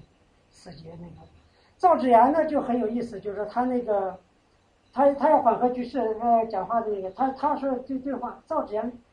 呃和他的那个胡启立啊和其他这些人。找社会各界对话，跟记者对话，跟工人对话，跟跟他对话，他他他就是没有跟学生对话，就是那个这这也是一件很有意思的东西，啊，就是稍微快一点那个，再后来就绝食了，绝食呃为什么？就是说大部分学生这时候那个都觉得已经完事儿了，但是有一总总是有一些人就是觉得就是还还不够，就说就说就就总是想再再推进一步。就这时候就说就是因为绝食这个东西呢，很早就有人提，现在当时在那个在新华门的时候。那个呃，作家争议就就搞这大大传单写的绝食，在在新华门那那种，但是一直就没有人当真，一直到这时候呢，就说开始有人当真了。这这这这是那个柴玲呃，柴玲在北呃，他是北大毕业的，在北师大当研究生，他他他一直在那个一直在北大活动，所以他他算是北大的那个，他是芬腾德的那个妻子，就是柴林那个就是说跟北大作家班的一帮人商量，说要绝食。啊，沃尔凯西、王王丹，他们也几个人呢，在在一个在小饭馆里聚聚了吃了一顿饭呢，大家也觉得要绝食，就就那个谁谁不要绝食？高自联，高自联坚决反对绝食，说说你这这事情会把会把事情搞砸。那个就是高高自联就是说那个动用的，就是说呃呃。当时高自联的人，所所谓说高自联人，就王朝华啊，还有呃，还有对话党沈彤他们这这这些人，还有北大筹委会的啊一些人，就是那个都都都坚决反对反对绝食。然后在那个沃尔凯西和王丹就说，那那你们要再反对的话，我们就撤出高自联，我们自己搞。啊，柴柴人也同样就说那个，就是我我要是能把人拉出去绝食，你你也挡不住，就说那个，就说那个绝食就是那啊。一直，但是呢，后来那个，后来柴林他们贴出这个绝食倡议，在在北大这个三角地贴，郭凯西在北师大贴的倡绝食倡议，但是签签名人非常少，只只有这几个人，大概呃，北大最多也就十十来个人，很很少人，也就很少人支持。那那天晚上的那个，就说那个，反正还在搞呃搞的民主沙龙的那那。一直在搞民主沙龙。那天晚上，在王丹就把这个民主沙龙搬到了那个三角地。他因为因为那个前面是那个谁那沈龙搞的广播站什么的，是现在他们有麦麦克风什么有有高音喇叭，所以那个那个沙龙搞得很很那那个很有特色。然后那个柴玲那天晚上就就讲呃讲了一个话，后来那那个话的那个基础就变成了那个后来的那个爵士宣言，实际上或者说就说那个爵士的他们的那个。啊，他但是不叫爵士宣言，后来我在书里头就把它叫爵士宣言，因为那个比较更贴切一些。但他讲了一段话，就是那个非常感人，非常那个啊，他他把这个提到非常高的地地步，就说，就就说他们这要要看看这个这个中国还有没有希望，要看看这个共产呃就是共和国还有没有前途，看看他们就是就是那一一一大堆这种这种呃感情性的那个政治口号，就就当场很多人流泪。啊，但是沈彤就一直是反对这个绝食的，他在楼上的自己宿舍里面，他他听了的，他泪流满面的跑跑下，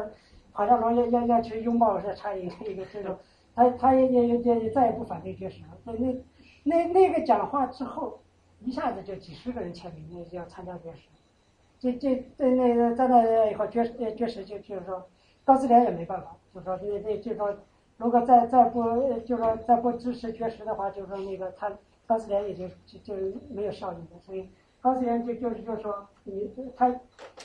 不支持不反对，但是高自联说我们可以提供你们的后勤帮助，啊，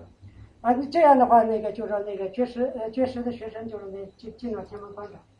所以你你知道那个后来这个美国这个 Occupy Wall Street 的这个折腾，确实是第一次真正的，在这中国人早就 Occupy 那个 就是那个他们进进了那个进棺材啊，这个爵士，而且爵士为什么五月十三号呢？就是那个再过过两呃过几天呢，就是戈巴乔夫访华。呃，戈巴乔夫是这个就是苏联呃苏联总统那个苏联和中国在六十年代闹崩了，就是那个社会两个大社会主义啊同志加兄弟的那个，就是说在六十年代闹崩，闹崩了以后基本没有来往，就互相就就是互相骂，呃呃呃修正主义啊什么的那个骂了骂了几十年。到了这个时候，邓小平改革开放，呃，戈巴乔夫也在搞改革，啊，开始两个，呃，就说开始，这是那个八九年的时候第一次高峰会议，要要两个两这个社会主义大国重新建立这个正常关系，所以这是一个非常那个引人注目的这个外交事件，那个在在美国各个欧洲各个国家的这都是派他们的所有所有的那个最好的那个记者在在在采采访这个高高峰会，所以他们在就是选择这个时候绝食呢，就是说相关观察这这是高峰会议那个在地方，就是说那个政府必须做出反应，他们是准备就绝食两天，政府反应以后就就就完事儿，就就就是呃就就这么个简单的想法。但是在在那呃，这爵士在爵士学学生一到了广场呢，这时候就很多很多人就着急，啊，一个就是说我呃在那个介绍里说了一个，大家就很多人都忽视的是是这个眼民福的事情。眼民福呢是那个当时那个统战部部长，就是说共产党有个统战部叫搞搞统一战线，他的那个任务是那个就拉拢这个啊民主政党啊什么那个。啊，那种不听话的知识分子啊，还有港澳台胞啊，这这些，把这些就是说不是共产党这个同路人的这就拉拢关系，搞这个统一战线。所以他们呢，就一般跟跟这个跟这些呃不入流的人这关系比较比较多。那个就是说，严明福他，而且严明福原来呢也可以算，你要真是算派系斗争的话，严明福原来是胡耀邦手下的人，然后现在也大致也归于赵子阳的这一波去了。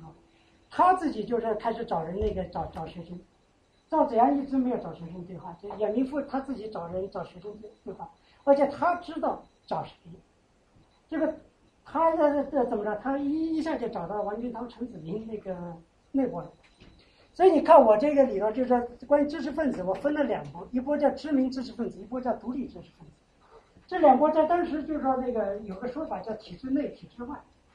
这些知识分子呢，就是说很多人都是从那个就是说民主墙四五运动那那那段时间过来，过来以后，再到了八十年代开始改革呢，他分了两条道路，一部分人像陈一之、那个严家琪，像啊，还有他他们好些这些很知名的这些知识分子呢，他们就经过政府成了那个成了那个智智囊团啊，那个什么的那个在在在政府内部搞改革，他们叫做叫做这个体制内的那个知识分子。王军涛、陈子明，他们他们这波人呢，他们进不了体制内。即使那个四五运动平反之后，就说王军涛成了四五英雄，对吧？那个就是说变成了模范，就是说吹了很久。但是共产党对这些人怎么地都不会信任，就是他闹过事儿，就是说在 还还是会闹事儿。所以所以他们，而且他们自己也希也希望独立呢，他们就自己搞了一个那个啊社会经济改革研究所，呃，叫叫社经所。名名字很不好听，但是就是 那个，这他这个设计所呢搞得非常大，这就是说，可以说是当时就是说中国那个唯一一个独立的民间组织，他们搞得多大呢？就是说，不过他们养活的大概就是说几十个这些都是被这个算是另类的这个体制外的人，呃，就是很多这些现在在在美国的好多这些这个都都是都是跟体体呃设计所有关。他们有自己的杂志，有自己的民意调查机构，有自己的呃呃，有自己的函授学院，啊，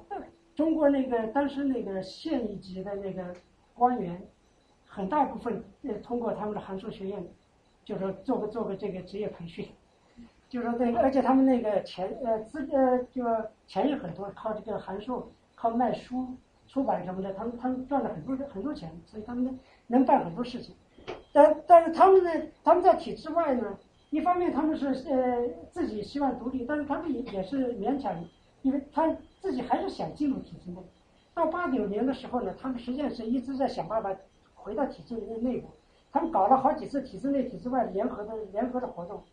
呃，如果不是八九民运的话，他们很可能真的成了体制内的一部分。但是在当时呢，他们还是就说那个，将呃就说政府。跟他们不会有直接联系，呃，只有严明夫在这个时候说是要找学生，必须找这帮人才才能跟学生拉上关系，所以他们就就找到这个就王金涛、陈子明、陈小平这些人，说你们把学生找来，我们我们谈谈。说这他他们这些人就是就介入了这个，开始这个设计所，因为他们这个啊他们的体系很庞大，他们资本就是他们的老本很大，他们不愿意就说被这个事情赌博赌掉，就是但是因为严明富的要求呢，他们他们介入了运动。他们就找找了找了一个这个学生领袖，去跟杨明富那个啊对话，对话有两次，第一次呢基本就是那个见面，就是说要要商议怎么怎么怎么个对话法，怎么怎么怎么弄，然后定了第二天呃第二天真正对话，第二天的对话呢搞得非常正式，实际上就是说像那个政府谈判一样，谈判桌，这边坐着严明富、那个李铁印，还有还有各个各种官员，这这边是那个向小吉、沈腾和和那个对话团的那个那那个各各个各个专题的那些人准备好了，就是说真的像一个对话的样子。但问题是什么呢？问题在这个时候，这绝食已经在两三天了，对话的绝绝食这些更不知道对话团是什么，因为对话团他们自己在准备这些东西。在在等到这个时候，绝食学生说是我们把把这这这政府拉到这个桌面上来了，怎么你们就会去对话没他们份儿？就绝食的人就一定要要参加这个对话，所以那个就是在在对话团或者在坐呃坐那些人后面站了一大堆这个绝食的学生在。带带着那个就是头上戴着袋子，带着挂着标语什么的，那个啊，要要要兑换那那个什么，然后还有一个一个条件就是他们一直要这个条件是要要现场现场直播，但是那个严明夫就说现场直播做不到，因为当时这个在那个年代本来中国就落后，然后呢，因为这个戈巴乔夫访华，所有的这个器材在那东西都被就是归一些戈巴高峰会议用，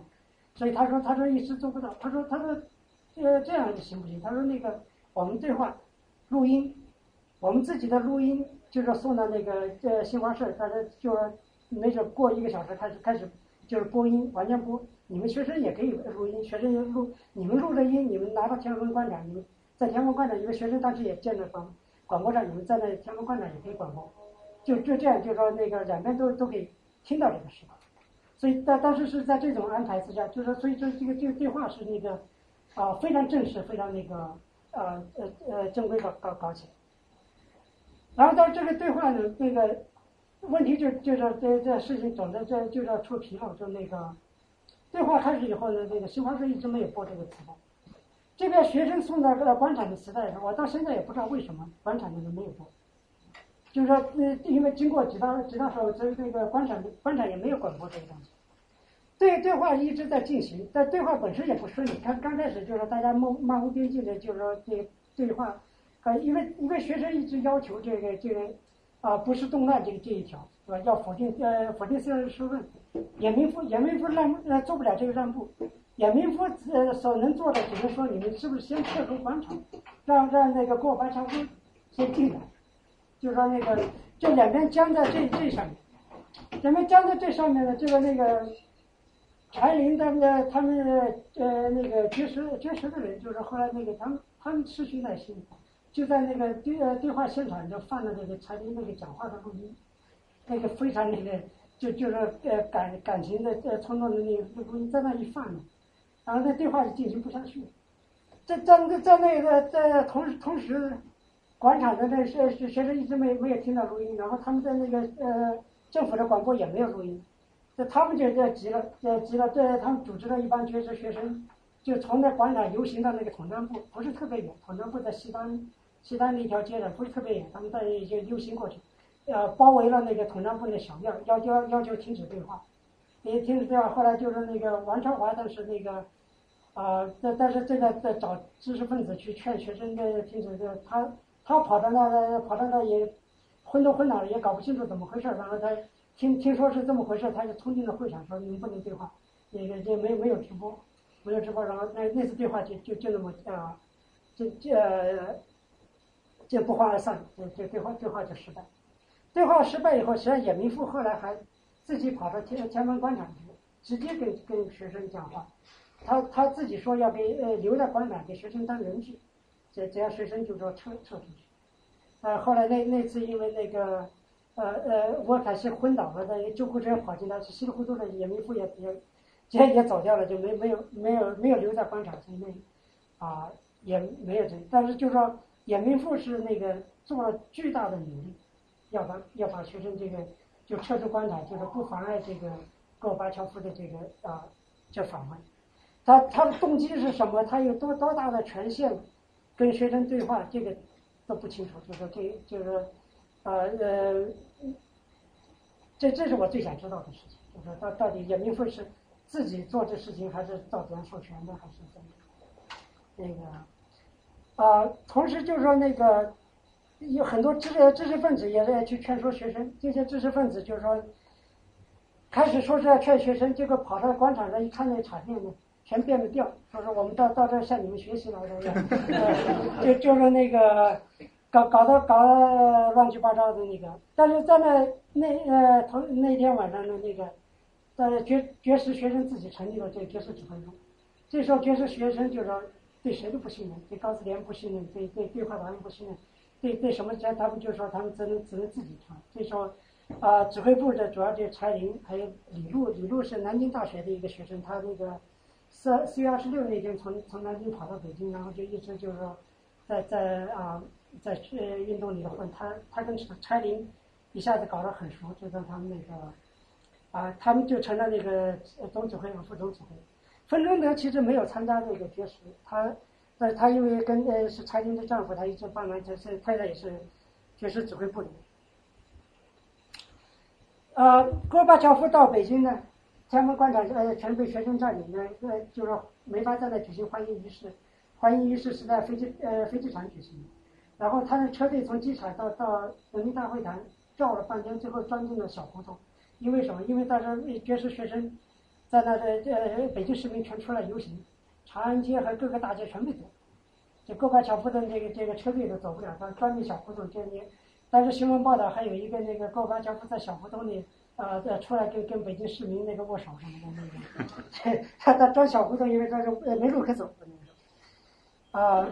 然后第二天那个知识分子就就是自己跑出来游行的支持支持爵士学生，他再再不劝了，他他这时候就说他要加加入运动的那个，然后呢就就出现了这个高峰会议，高峰会议呢开始是戈巴乔夫就是跟邓小平谈。邓小平在当时就说是那个，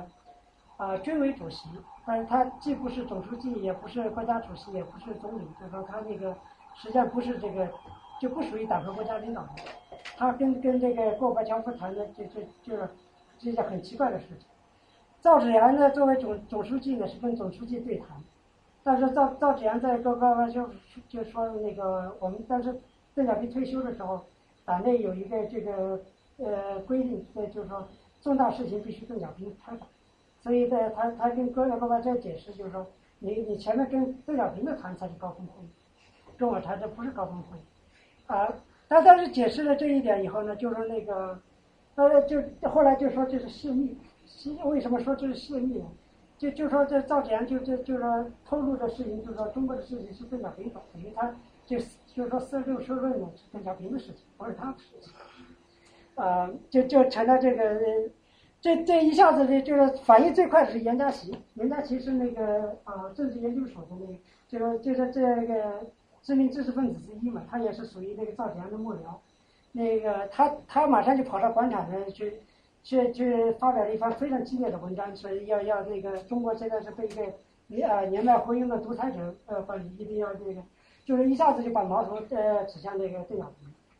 就是我前面说的，就是说那个学生刚开始的时候呢，一个矛头呃是邓小平呢，是因为邓小平冤枉的呃冤枉的这个啊那胡耀邦，还有一个那个矛头是对着赵紫阳，因为赵紫阳在在邓呃胡耀邦事件也有份儿，而且那个反关岛反腐败呢，呃一大半是说赵紫阳的儿子邓小平的儿子什么的，其他是比如说李鹏实际上是很干净的，就是说那个 就是说至少。公开公开来讲是很干净的，就说那个，就就说所以那些反官岛、反腐败那些矛头实际上很多是是指向这个赵紫阳。这之后呢，这在这之后，在那呃，在那两天里头呢，就是矛头指向邓小，直接指向邓小平。广场上出现很多这个邓小平呃的漫画呀、那个标语啊什么之类这些，啊，然后在那之后就是说那个。李李鹏呃，李鹏接见了一次学生代表，那那次是非常仓促的那个，啊临呃临时就是在广场找了一个，就是沃尔凯西，啊呃和他们几班，主要的主要的那个那那是完全还真是电视电视转播的，所以所以这个电视都有那个这对话过程都有，但主要就是沃沃尔凯西和李鹏两人对战，我那个呃沃尔凯西这就就是那个非常过激，然后那个那就连学生自己都觉得沃尔凯西过分，不不光是那个。李鹏的，然后那个当天晚上，那个赵子阳突然跑，呃，实际上是第二天凌晨，赵子阳跑到广场，就是就说了一堆这个我老了无所谓了，来晚了之类的那个话，啊，这后来就就从那政治舞台消失了，跟跟跟学生最后告别，啊，李鹏李鹏呢那天晚上宣布戒严，学生呢是在那个那当天当天下午呢那个戒严的消息早就早就先立出来，也但是有好好几个不同的渠道，学生已经知道那天晚上要要戒严，结果学生学生那个就就啊就结呃宣布绝绝食呃结束绝绝食，就是名义上来讲是不给政府借口呃戒严。啊，那那个结束呃绝食的那个过程也非常戏剧化，那个就是我现在呃呃没有时间在这个完全呃进去的，但是就是说那个也是有很多那什么，但是那那个呃在在那个最大的事件就是说北京那天晚上北京市民出来把把戒严部队全部堵在这呃石礁，没有一支部队能够进入北京，所以那那也是第二第四二七是是第一个里程碑，这这那天晚上第二个里程碑。没有任何先兆，没有任任何人组织，没有任何人号召。那天晚上，李鹏宣布戒严，大部分人是虽然早泄密的那个，但大部分人是那天晚上才知道那个那啊另外戒严。结果在说的戒严，实际上是李鹏宣布是第二天早上十点钟戒严，戒严令生效。那个就是说，到了晚上，这个戒严部队从四面八方进进入北京，就进入各个位置，然后第二天十点钟开始开始进入。在那天晚上，所有。北京市民出出来把各个路段全全部堵住，没有没有一个人没有一个人这个车队可以可以进入，就就是那那那个也是非常叫做啊历史上非常呃壮观的一个事情。所以这段时间呢，学生这个诉求还是一样，就是说不是动乱平等对话，但是他采取的是这个啊绝食的手段，就是说直接跟政府就是对抗，就是不是说要求，而是直接就是说那个啊抗争性的那个。呃，做这事情，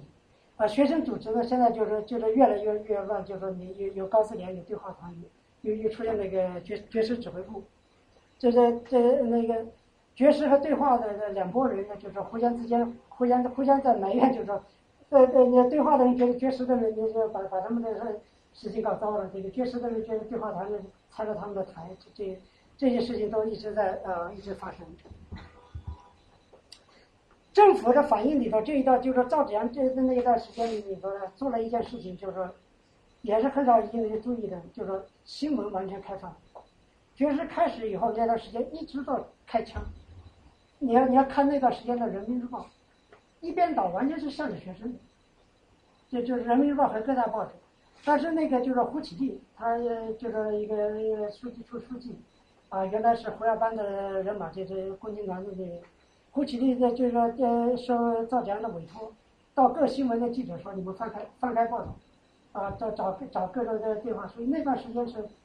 就就就说那个，说文革以后这个新闻最开放的时期，就是你呃呃昨呃，刚刚才是听有人说是在国内说就就找那段时间的报纸都找不着了，就那段时间国内的报纸都不敢，呃做做档案都不敢拿出来，因为那段时间的报纸全是正面报道。呃，学学生运动，那个啊，其他这些事情基本上都都讲过。然后戒严之后呢，就就因为是李鹏宣布的戒严，广广场上目标完全对准李鹏，从那天就完全变了，就就说那个邓小平也没人理，就是就是那个你要你看那个广场上所有的那个都是画的那个李鹏，像那个纳粹啊，李鹏的那个什么，就说。打倒李鹏各种变的那个标语和这个李鹏成了那个这个啊国民公敌那那那时候，啊学生呢这就说，学生当时那个呃结束绝食以后说转为静坐，静坐在留在广场没有走，也绝食的那些人撤撤出去休息了，但大部分学生呢就说留在广场，所所以那个广场一直没有撤离，没这撤离，然后在广场就搞了各种各样的事情。李璐还还在广场搞了一个婚礼，像那个啊新产生的婚礼似的。那个啊，这但是那个爵爵士指挥部因为爵士取消，他们已经没有了。后来他们又又搞了一个广广场临时指挥部，搞了两天。但是他们劝那个高思廉说：“你说你你们管不了这事，我们先临时管一阵子，然后让高思廉回回回高校整顿，整顿以后回来以后再再再全由高呃高思廉来管。”然后在高思廉回去回去整顿了，他他们这些又又又呃成立了一个这个保卫广天安门广场指挥部，完全把高思廉给踢开了。呃，就就这个指挥部呢，跟一样，实际上实际上完全就是爵士指挥部那那些人，就是啊，柴林、李路啊，那个呃，冯中德、张伯蛎这些人在那种。啊、那那段时间里头就很有意思，你知道吗？那段时间每天都都都是大家都出来游行，就就很像那个文革时期那个，工人出来游行，那个农民出来游行，知识分子出来游行，每天那个打着各种各样的，而且都是打着单位的旗子，就是没人害怕，没人那种都是那个。那，作家还呃批个横批，就写着自己的名字出来，那个就是说那个啊、大家都不怕，因为因为那为什么？因为新闻开放，新闻开放正面报道这些事情，大家都觉得这个这个呃这呃成了这就是现在应该做的事情，就全呃全都是出来搞这个，而且那段时间很多人就觉得天安门广场就是是最自由的呃最自由的地方，啊、宣布戒严以后的媒体还是这样子吗？还是这样，对，一一直一直这样，一直一直到那个五月底，一直都都是这样。那个时候保守派在做什么？他们难道不知道现在已经放开了？你说你说那个呃中央的保守派，对，没看到他们有什么动作，就是那段时间没有看，一直到最后到五月底，啊、在在政府组织了郊区一些农民呃搞搞了几个游行，呃支持政府那个烧了那个范律孜的画像什么之类的，但是在戒严那段时间基本上没有，不管是改革派还是还是保守派，政府完全瘫痪。那段这这戒严那段时那段时间，因为军队不能进城，政府完全瘫痪。那个你你大街上就是连警察都没有，那学生，呃扎扎一个那个学生的柜台，拿个小旗子指挥交通，整整个北京市是是是是学生的势力，就根根本没有没有政府。那个一个问题，您当时您刚才说那个，他就是爵士最开始是一小部分人，然后最后就是他为什么一下子整个把广场那边全占满了？是所有人都在绝食，还是只有一小部分人在绝食？绝食最多的时候是几百人，对对人不多，但是就是说支持绝食的人全都全部都都在在广场。上对对？对。他是说绝食人先弃女，然后后来是越来越多的人聚集在广场，对。刚开始绝食的人很惨，就是那个第一天晚上，他们就就是几十个人就也没有准备，都冻得要死。临时打电话到到到到学校说给我们送军呃送军大衣什么之类的，然后也没人知道。后来那个就说，后来分钟才发现这个事情，他自己做了一个大旗子，黑旗绝食两个字挂在天安门广场升起来。我我跟他说那你升着海盗旗，那个啊升起来。后来呃就是过过了两天才开始这个这个影响。就是当时广场还竖了一个自由女神像，那是后来，民主女神那是民主女神，那是那是到五月底后来五。月底以后的。对。就是我也想问一下，就是说这广场上的人，他们有没有直接或间接的受到国外的这个什么组织的支持？啊、后来是有，一直在，就是说戒烟之前，我估计没有那呃没有太多，但是比如说后来的话，像我当时在国外对吧？那个国外的这留学生全部组织起来，那时候就是大家都在捐捐钱。啊、国外留学生就是很多人这个回回国送钱，我我当时在前，这就是没有送到海外势力。对 海外势力。呃，威斯康星大学的同学捐了一千块钱。对，这这这，但是这个海外这边是另一个故事，就是后来发展到全美全美学四联那个，就是而且呃，这后来香港、台湾那边做大量的那个物资啊、捐款，都都在往国内送，这这个后来是很多的。这个很难捐，很难及时的捐到的，他那个物资啊或者其他啊。后来我可以跟跟你讲那个，就说，这呃，这后来我会会提一下，就是那个，就就这这时候那个，这时候还有一个呃非常重要的事情，就是说，王军涛召集这个首都联席会议，啊，王军涛他们他们那帮人就是说给给严明富那个帮助他严明富斡旋的失败以后呢，两两头不讨好，这这学学生说他们是学贼，那个政府说你们这帮人本来就就不给我们的不不给我们帮忙呢，他们就后来这个局局面很很乱了以后呢，那个王军涛他们就是说组织了一帮他们这些知识分子，体制内体制外的一一大帮人，他们在那个金龙饭店啊包了整个一层的那个那那个呃房间，说他们有钱的，他们包包了整个一层房间，就说去呃全包所有人到了来来去去到那就商量，就就说该怎么办这事情。然后后来高自联的那些学生那个领袖被被这个被这个指挥部的人踢开了，全跑上去找王军涛说，就是说只有你能能出来把这啊呃呃重新重整局面。然后王王军涛这人就是说他这这时候呃他的人缘特别好，他他这人就是什么人都交朋友的那个。这这那在那时候他发现他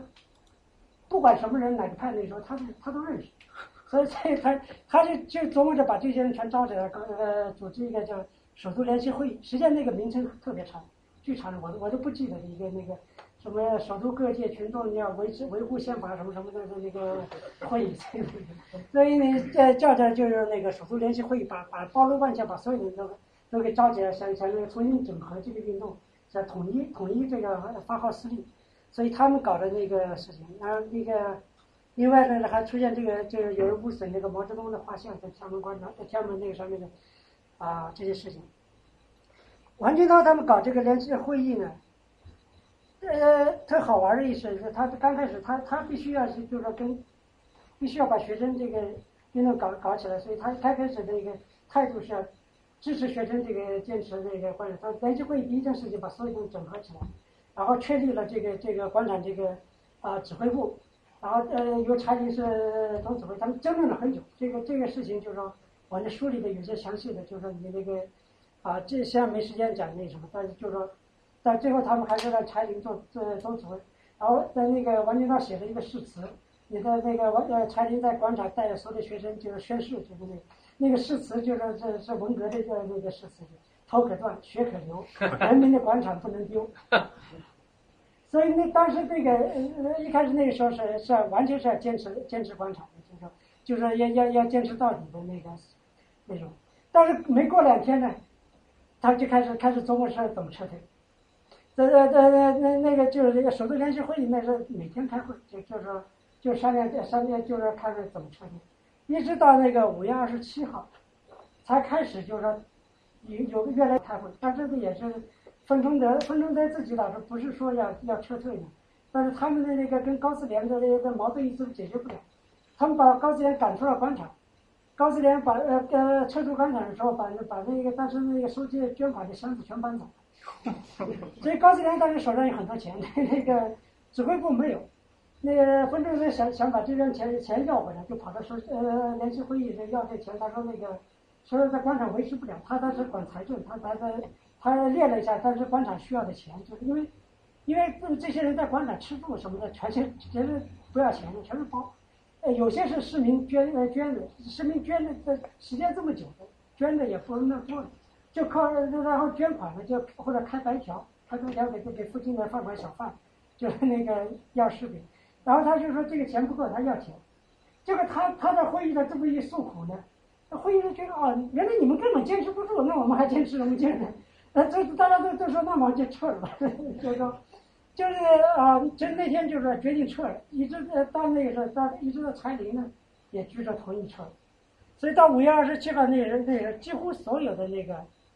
所有的人都同意撤退，就唯一的一个是呃什么是李路，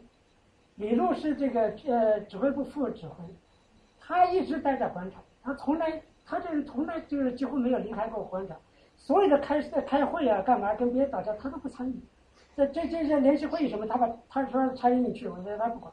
他呃他他管在广场的各种琐事，然后他另外做了一件什么事情？他他召集了一个广场学生聚会，就是各每个学校派两个代表，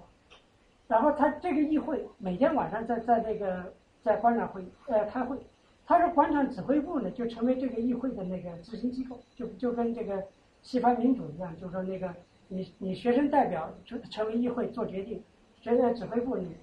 对这个学生呃这个广场学生议会呢，很多人没有同意，包括包括当时所有的人，因为那个因为大家都都都在找这些名人的这个学生领袖啊，大家那个同，所以那个联席会议搞这个同意的时候呢，根本呃呃李路没有去，他他们认为餐厅同意的，指挥部就同意。但是这个呃这个学生议会议会因为每是呃管呃学生代表广场上的学校，只要是广场学校的就就可以派个代表去。到了五月下旬的时候呢，那那时候北京的学生都疲了，大家大家都不干了，就是那个广场上很少北京当地的学生，大家大家都撤走了，那外地的学生拼命的涌涌进来，呃来的越来越多，这些学生到每个学校都得派两个代表，他到那去，他们这些人就就根本就是刚刚到北京。大部分人到北京呢，到到广场上在领领那个馒头，领那个吃吃饱喝，就到就到各地旅游去了。呃，旅旅游玩一天，晚上回来到到广场找找个找个帐篷睡觉。这这那一一点钱都不用花，就这样。这这是这是一这是一部分人，但是另一部分人呢，还真是要来这参加运动的呢。他们就他们就就就是那你们北京学生闹够了，就不干了，我们还还没开始呢，所以他们要闹，所以他们又又组织了好多那个就外地学生联合会，也也就是那个广场议会的很多也是他们的人，所以这广场议会的每天晚上投票，撤撤退不撤退，永远投不出撤退的票来。查理那天回到那个广场，就是说当时那个他们布置了一个一个，呃记记记者呃新闻发布会，就是要要宣布撤撤退的那个，啊这一程都安排好的这个王丹讲话、查理讲话什么的都过上去了。那查理回到广场，跟李路说他们决定撤退，李路当时说他他他就说你根本没有这权利去，啊呃呃同意这事，因为这广场议会是最高权力机构，广场议会的投票这时候没有没有撤退。然后他他把他把查理狠狠的骂了一顿，把查理骂哭了。那查理哭了好多次，就说那个但不是不是那唯一的一次，但是就说，那当当被查理骂哭了以后呢，他查理也就变卦了。然后当时就在那个记者招待会，呃呃不是新闻发布会上，查理临时变卦，所有的人都在谈撤退，查理说的说，说是呃说车队的事情都是这些别有用心的人 在搞，那个就是我们我们是要坚守房产，坚坚决不拆。所以那个啊撤撤退的呢，但是就后来就就变就这么呃流传。咱休息一下。啊。你觉得？大家看都都可以。这是那我们休息一下。的时候。嗯，对来，喝个水上洗手间是吧？那我们休息十五分钟吧，好不好？呃，洗手间在出门左转再右转。我也我也没想到一下子弄这么长。啊，我我看一下，应该应该差不多。呃，我们我们原来定是到五点半嘛，然后你一会儿讲到大概五点左右，对啊，提前讲提前五点半。因为一开始你说一个半小时，我说讲那个的，但一讲就经过来的话，啊，那我以为差不多，差不多。你喝点水休息。新疆拉面，炸酱面，对，我也。这个细节还记得住。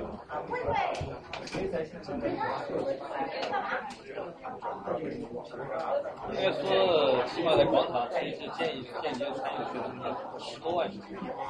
前前后后，万一外地来，当地也就说是这样，其实是我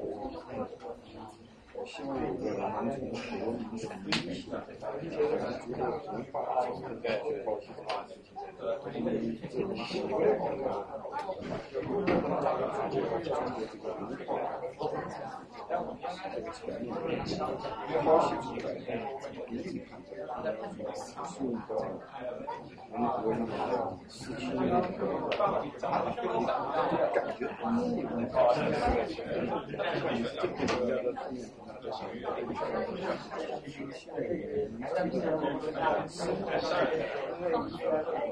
那是一个事实。呃，塞尔梅尔，你感觉呢？像当年的，他十八岁，工资多少？层面。就就觉得我也很为了看他们对，单纯对，这么就说你们把一个孤立的问题解决，但是这个民族对文化传承对很难利用，慢慢对。很容易，没事没事，我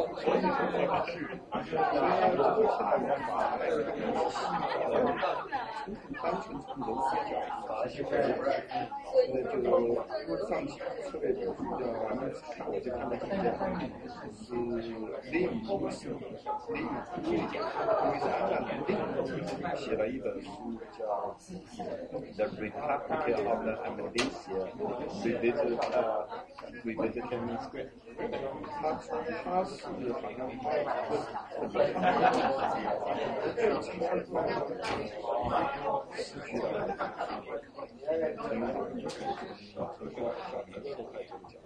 是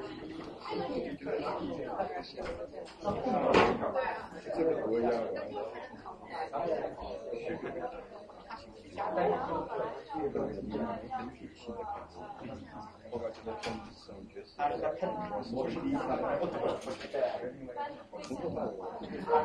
他这个从头到尾一片面后，然后是基本一片面。从这种这种文化的角度，从日本的一个一个层面，你去讲这是。对对对。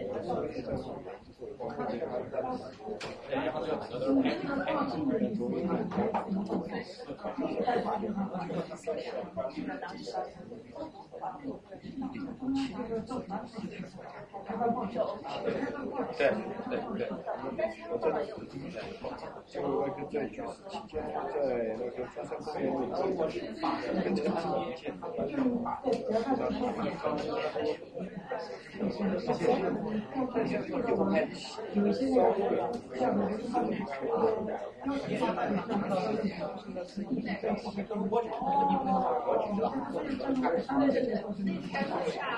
道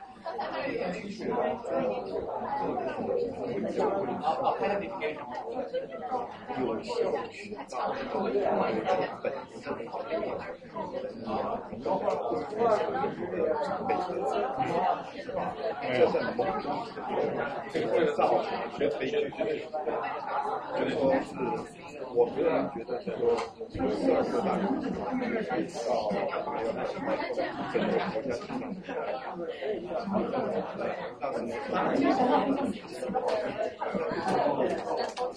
但是很多同学是这个。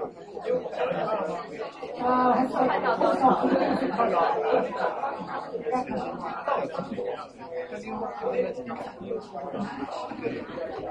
流氓帮派、帮帮文革，每个都有。其实你看在苗山在真正过七六四的时候，你不知道是谁对是谁错，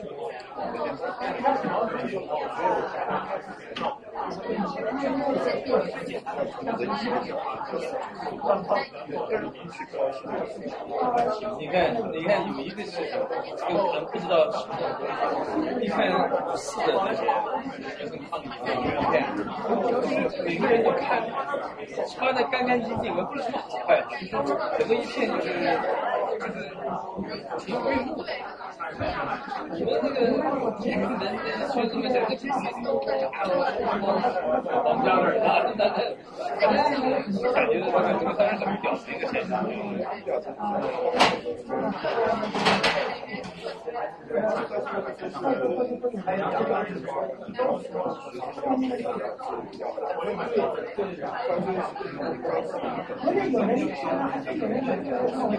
到。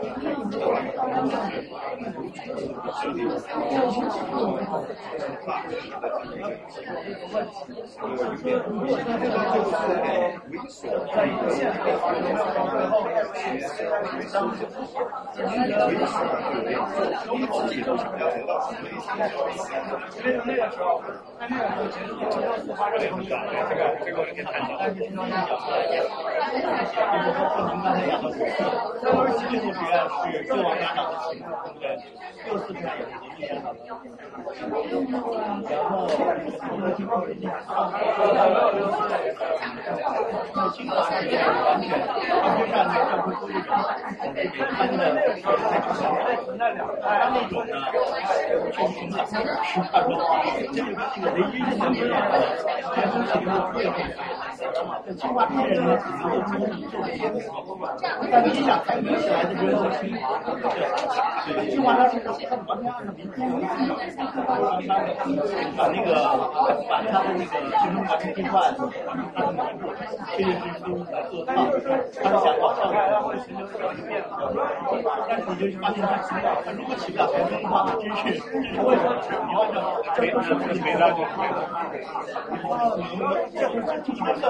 起进去的，把所有东西都拿出来，绝对没有这种情况。你看啊，教育，他们一起二十多、二十多年，你就会发现规律性。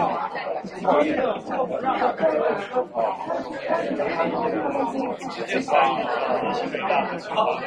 对比。我说出来比你的话还 千万别把我扯到清华里面去。本人是那个北大荣誉学生，荣誉校友，也不一样。我开玩笑，到我家里面一阵墙上一爬，北大荣誉校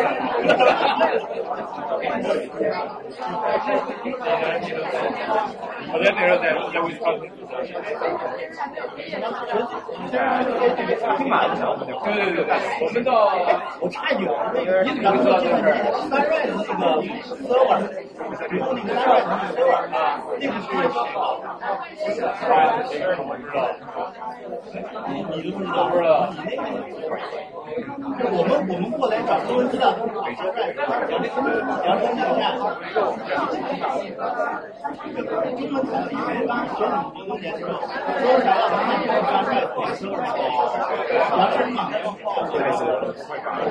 道。哦，官网那个他叫来，《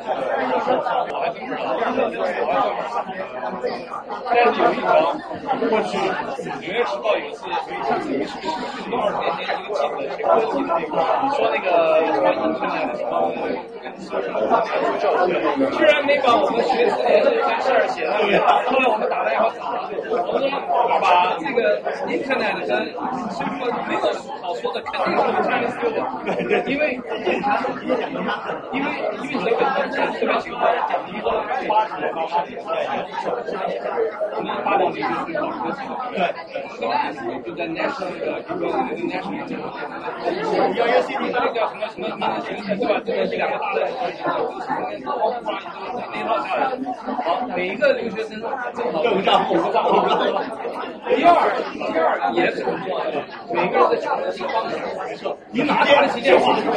这个他妈的一天提我打一一分钟两分钟，我现在还记得把我一毛钱。要不要喝点水？不不不，有了，有了。一个月多少钱都。对啊对啊对啊对啊！是这两件事就逼着，而且永远一个使得他们他们什么都在里面啊，全部就是那个，还有那个是一秒表连组成的，那个键像 F 二还是 F 三，在国内有特别好，但没没有跟国内连上，没有没有没有，好好好，就是我下人最喜欢。就是二点的，就是那那有一套那个小线啊，就是那个 social media 和 social network，这个是这个咱们也和大家记得证明啊，这个对吧？新人呢，这个绝对的，既然发的在在在太早太太晚了一点，要再早一点再方便一点。啊，你说到了六四，我说那个一下啊，要是八九有一秒的，这样没有问题，那很难受。我是说，八九之后如果像现在一样，现在的一样发达，呃，互联网商户一样发达，很明显，好像是说得把这个打出来，它里面分开人，就是说，它哪是先的客户，还是先的淘宝，这就是一个问题。你觉得他们先帮客户还是先帮淘宝？他就是先帮就是那个你哪个？微信的，不是你是像你们学设计的吗？啊，对，那个他们有人弄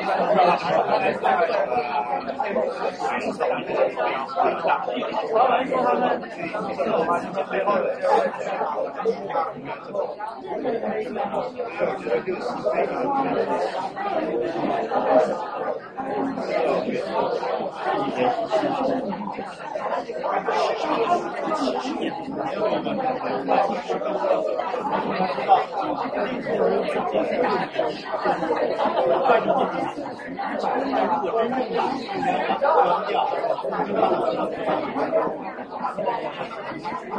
他技术力不够。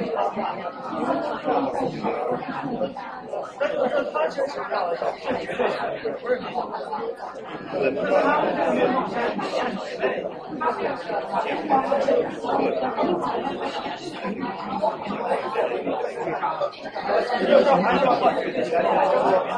那你拿到钱了没有？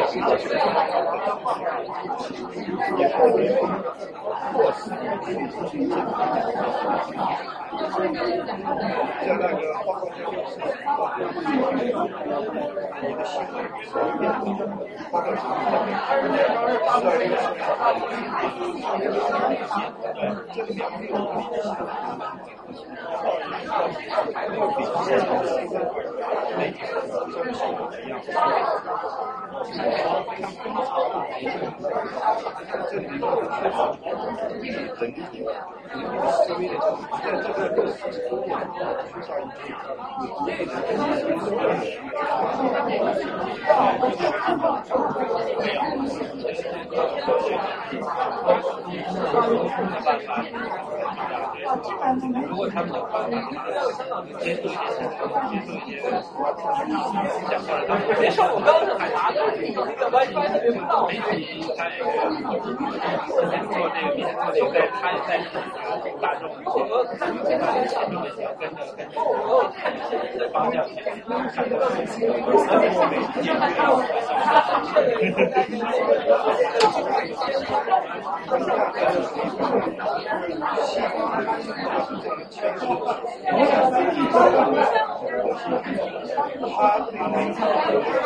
看这个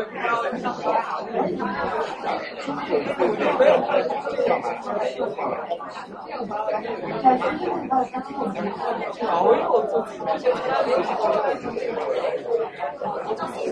看这个媒体。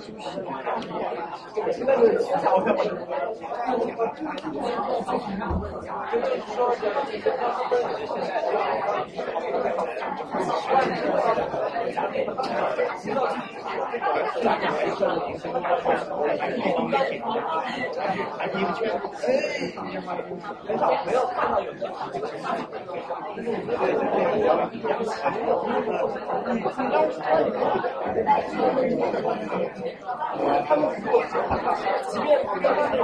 哎，你好，我叫不不狂啊，赵志成。那我是这个啊，你们照片。那个正会介绍啊，正会有啊，会有。不是每周都有吗？每周都有。是一般是怎么样的？是每周都会写一遍，是吧？每周话题都不一样，可以看一个网站。对，然后就是我们这一期的新的活动呢，每期都会有录音和奖励。时间固定吗？都是这个时候，都是这个时间。现在是第四十一期了，然后每周都有，话题还还还挺广泛的。这是对对，快一年，快一年。是什么样想法？是什么想法？就是大家不同专业背景的人来讲讲话题。原来我在立信毕业班，所以你是立信大学毕业？对对对。是你们是毕业吗？呃，必须。南美多久？快七年。所以这是读五年。对。现在在在一家银行工作。是说还是创业？建模啊，建模。背背高原。我金也是评价。期权、期货啊，这样。呃，因为因为这里是原创这个场景，他们放开瑞士基金，多少价钱合适，高点低点都可以。就是他是通过这个操作的话，呃，什么样的？什么机会？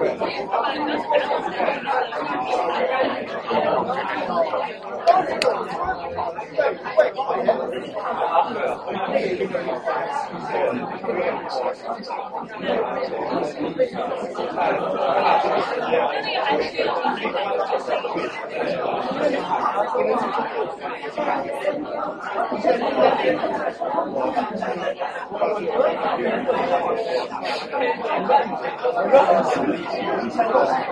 现在他五 K 还可以，还有。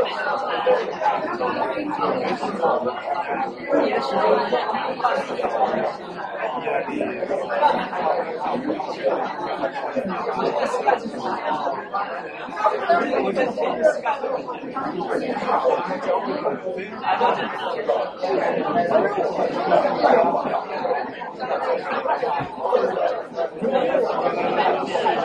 起车啊！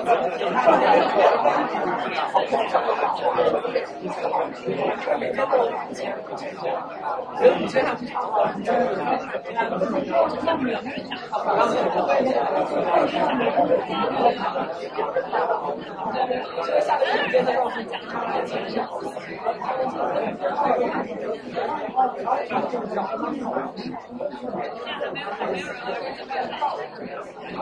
啊那我们继续吧，继续吧。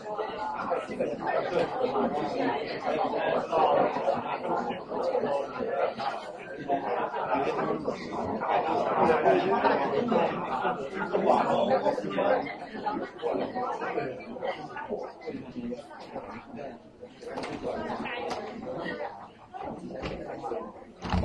行要紧，没事没事。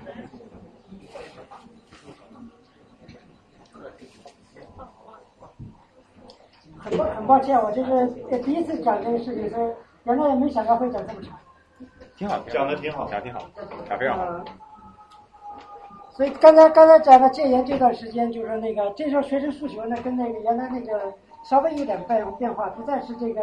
就是说不是对话啊，不是不是不是动乱停止对话。这段时间呢，这个这个比较突出的这个诉求呢，是一个大标语，在在那个人民人民英雄纪念碑上面一个巨大标语上面是这个召开人大，推进民主，罢免李鹏，结束军管，就是这段时间这个诉求的目标。这这个目标里头有有几个事情有意思，就一个是召开人大，为什么专门把这个提出来呢？就是那个，当时这个这个人人大呃常委会原来就是说定的六月二十号有有有一个会，也也就是常委会要开会，因为只有人大呢，才能才能这个真正的实行这个戒严。李鹏的这作为国务院，他是颁发的戒严令呢，他颁发的是北京部分地区实行戒严，不是北京市，因为国务院没有权利那个。啊呃把呃在整个北京市呃戒严，所以他们做的这就是呃呃钻的漏洞就是北京部分地区戒严，但是就是要要那个取消这个戒严令呢，就从法呃法理的角度讲，呃必须通过人大，呃当时呢就是说呃很多人很多人正在在不光是学生，就是说很多人正在谋求这个这条路啊这条路，主要的那个就是那比如说那个呃。那个谁，那个想不起他名字的，那个人大常委会的一个万里万里不是不是万里，那个另外一个那个洪真副委员不是不是不是那个级别的，另外那个就是说一个就高玉的那个呃老你知道高玉那个记者？高瑜高瑜对高瑜的那个是谁？谁出委托高瑜到官场的那个？胡继伟。胡继伟对，谢谢。胡胡继伟是那个原来就是说那个人大常委会的人，那那个他他属于这个就是说高高级呃高级官员了，就是原原来那个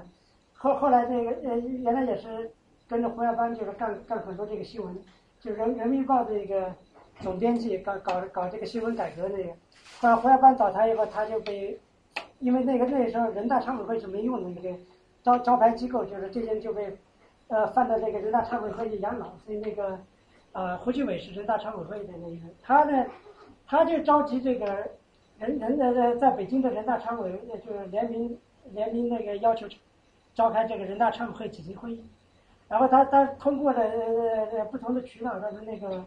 万瑞南在那个北京那个思通公司，那个当时那时候最大的那个 IT 公司，那个在北京的就比比呃现在联想什么的那个都从那出来的那个万瑞南就搞的搞的这公司，他他是大老板。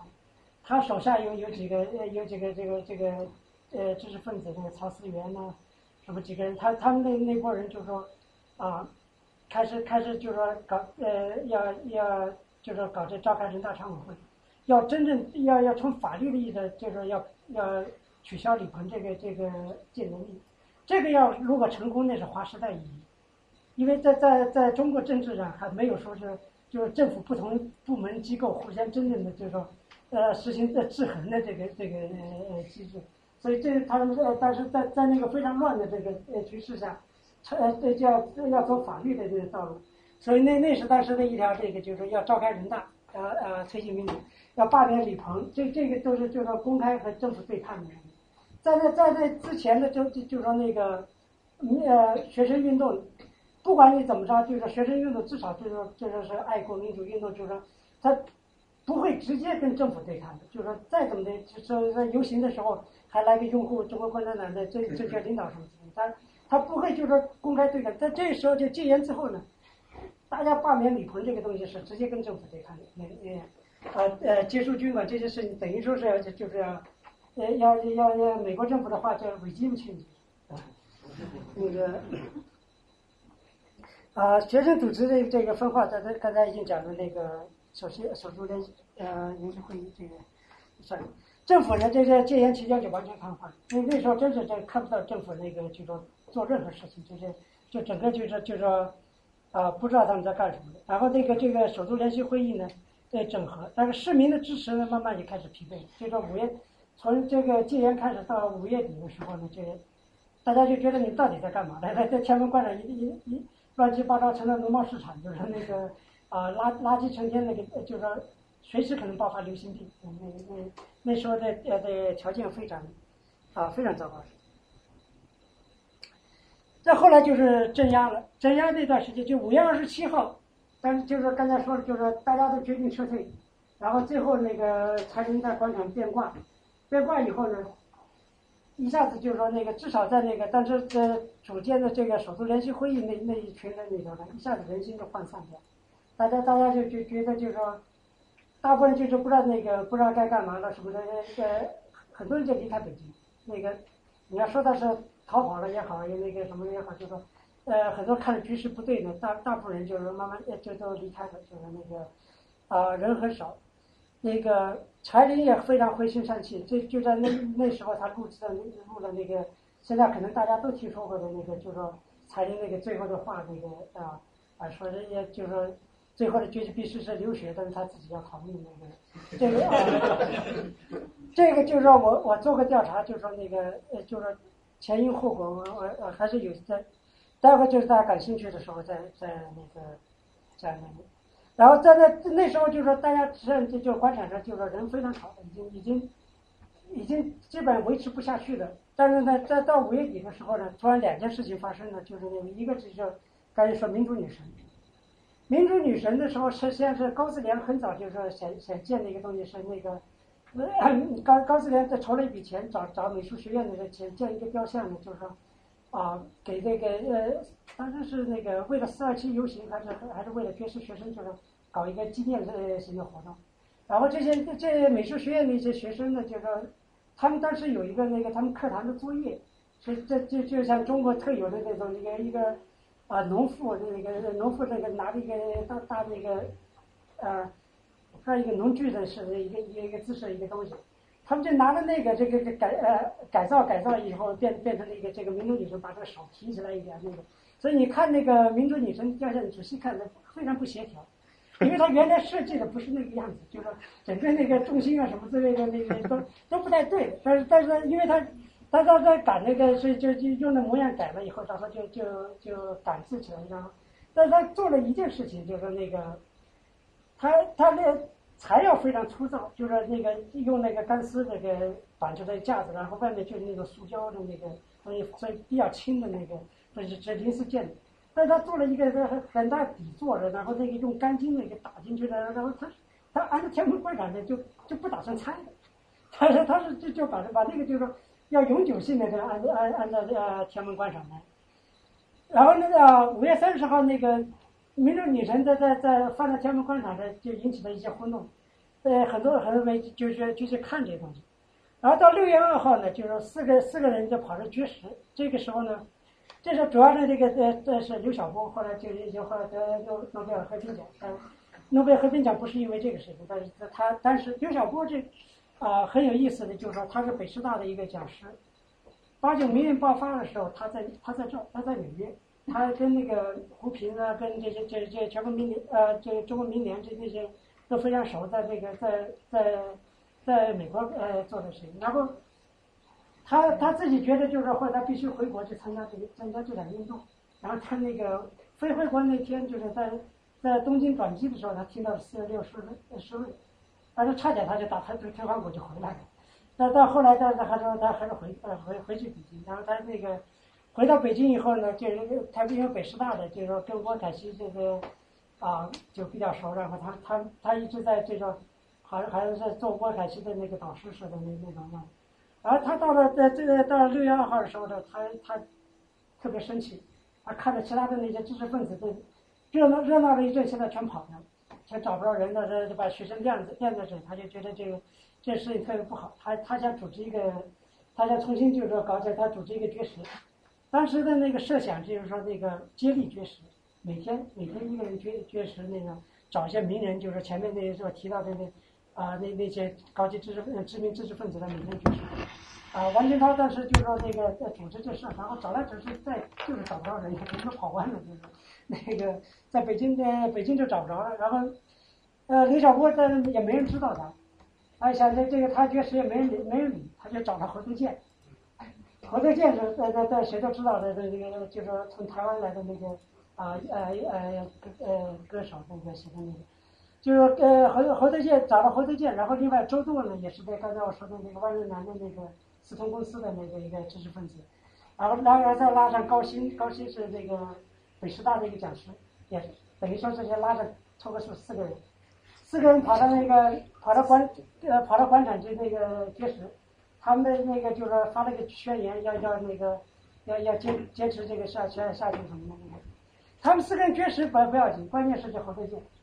侯德健到天安门广场一露面，那了不起，他他这是他是大明星，一下子北京市人全跑出来，说要要看侯德健。但是但但是这话就是说那个先看女神后看猴。那到跑跑广场去看这两个东西，一个民族女神，一个侯德健，要要要呃。就是说到后来，就是说几乎变，就是那个刘晓波还本来还想讲话还是干嘛的，没人愿意听他讲话，反正以后要侯德健唱歌。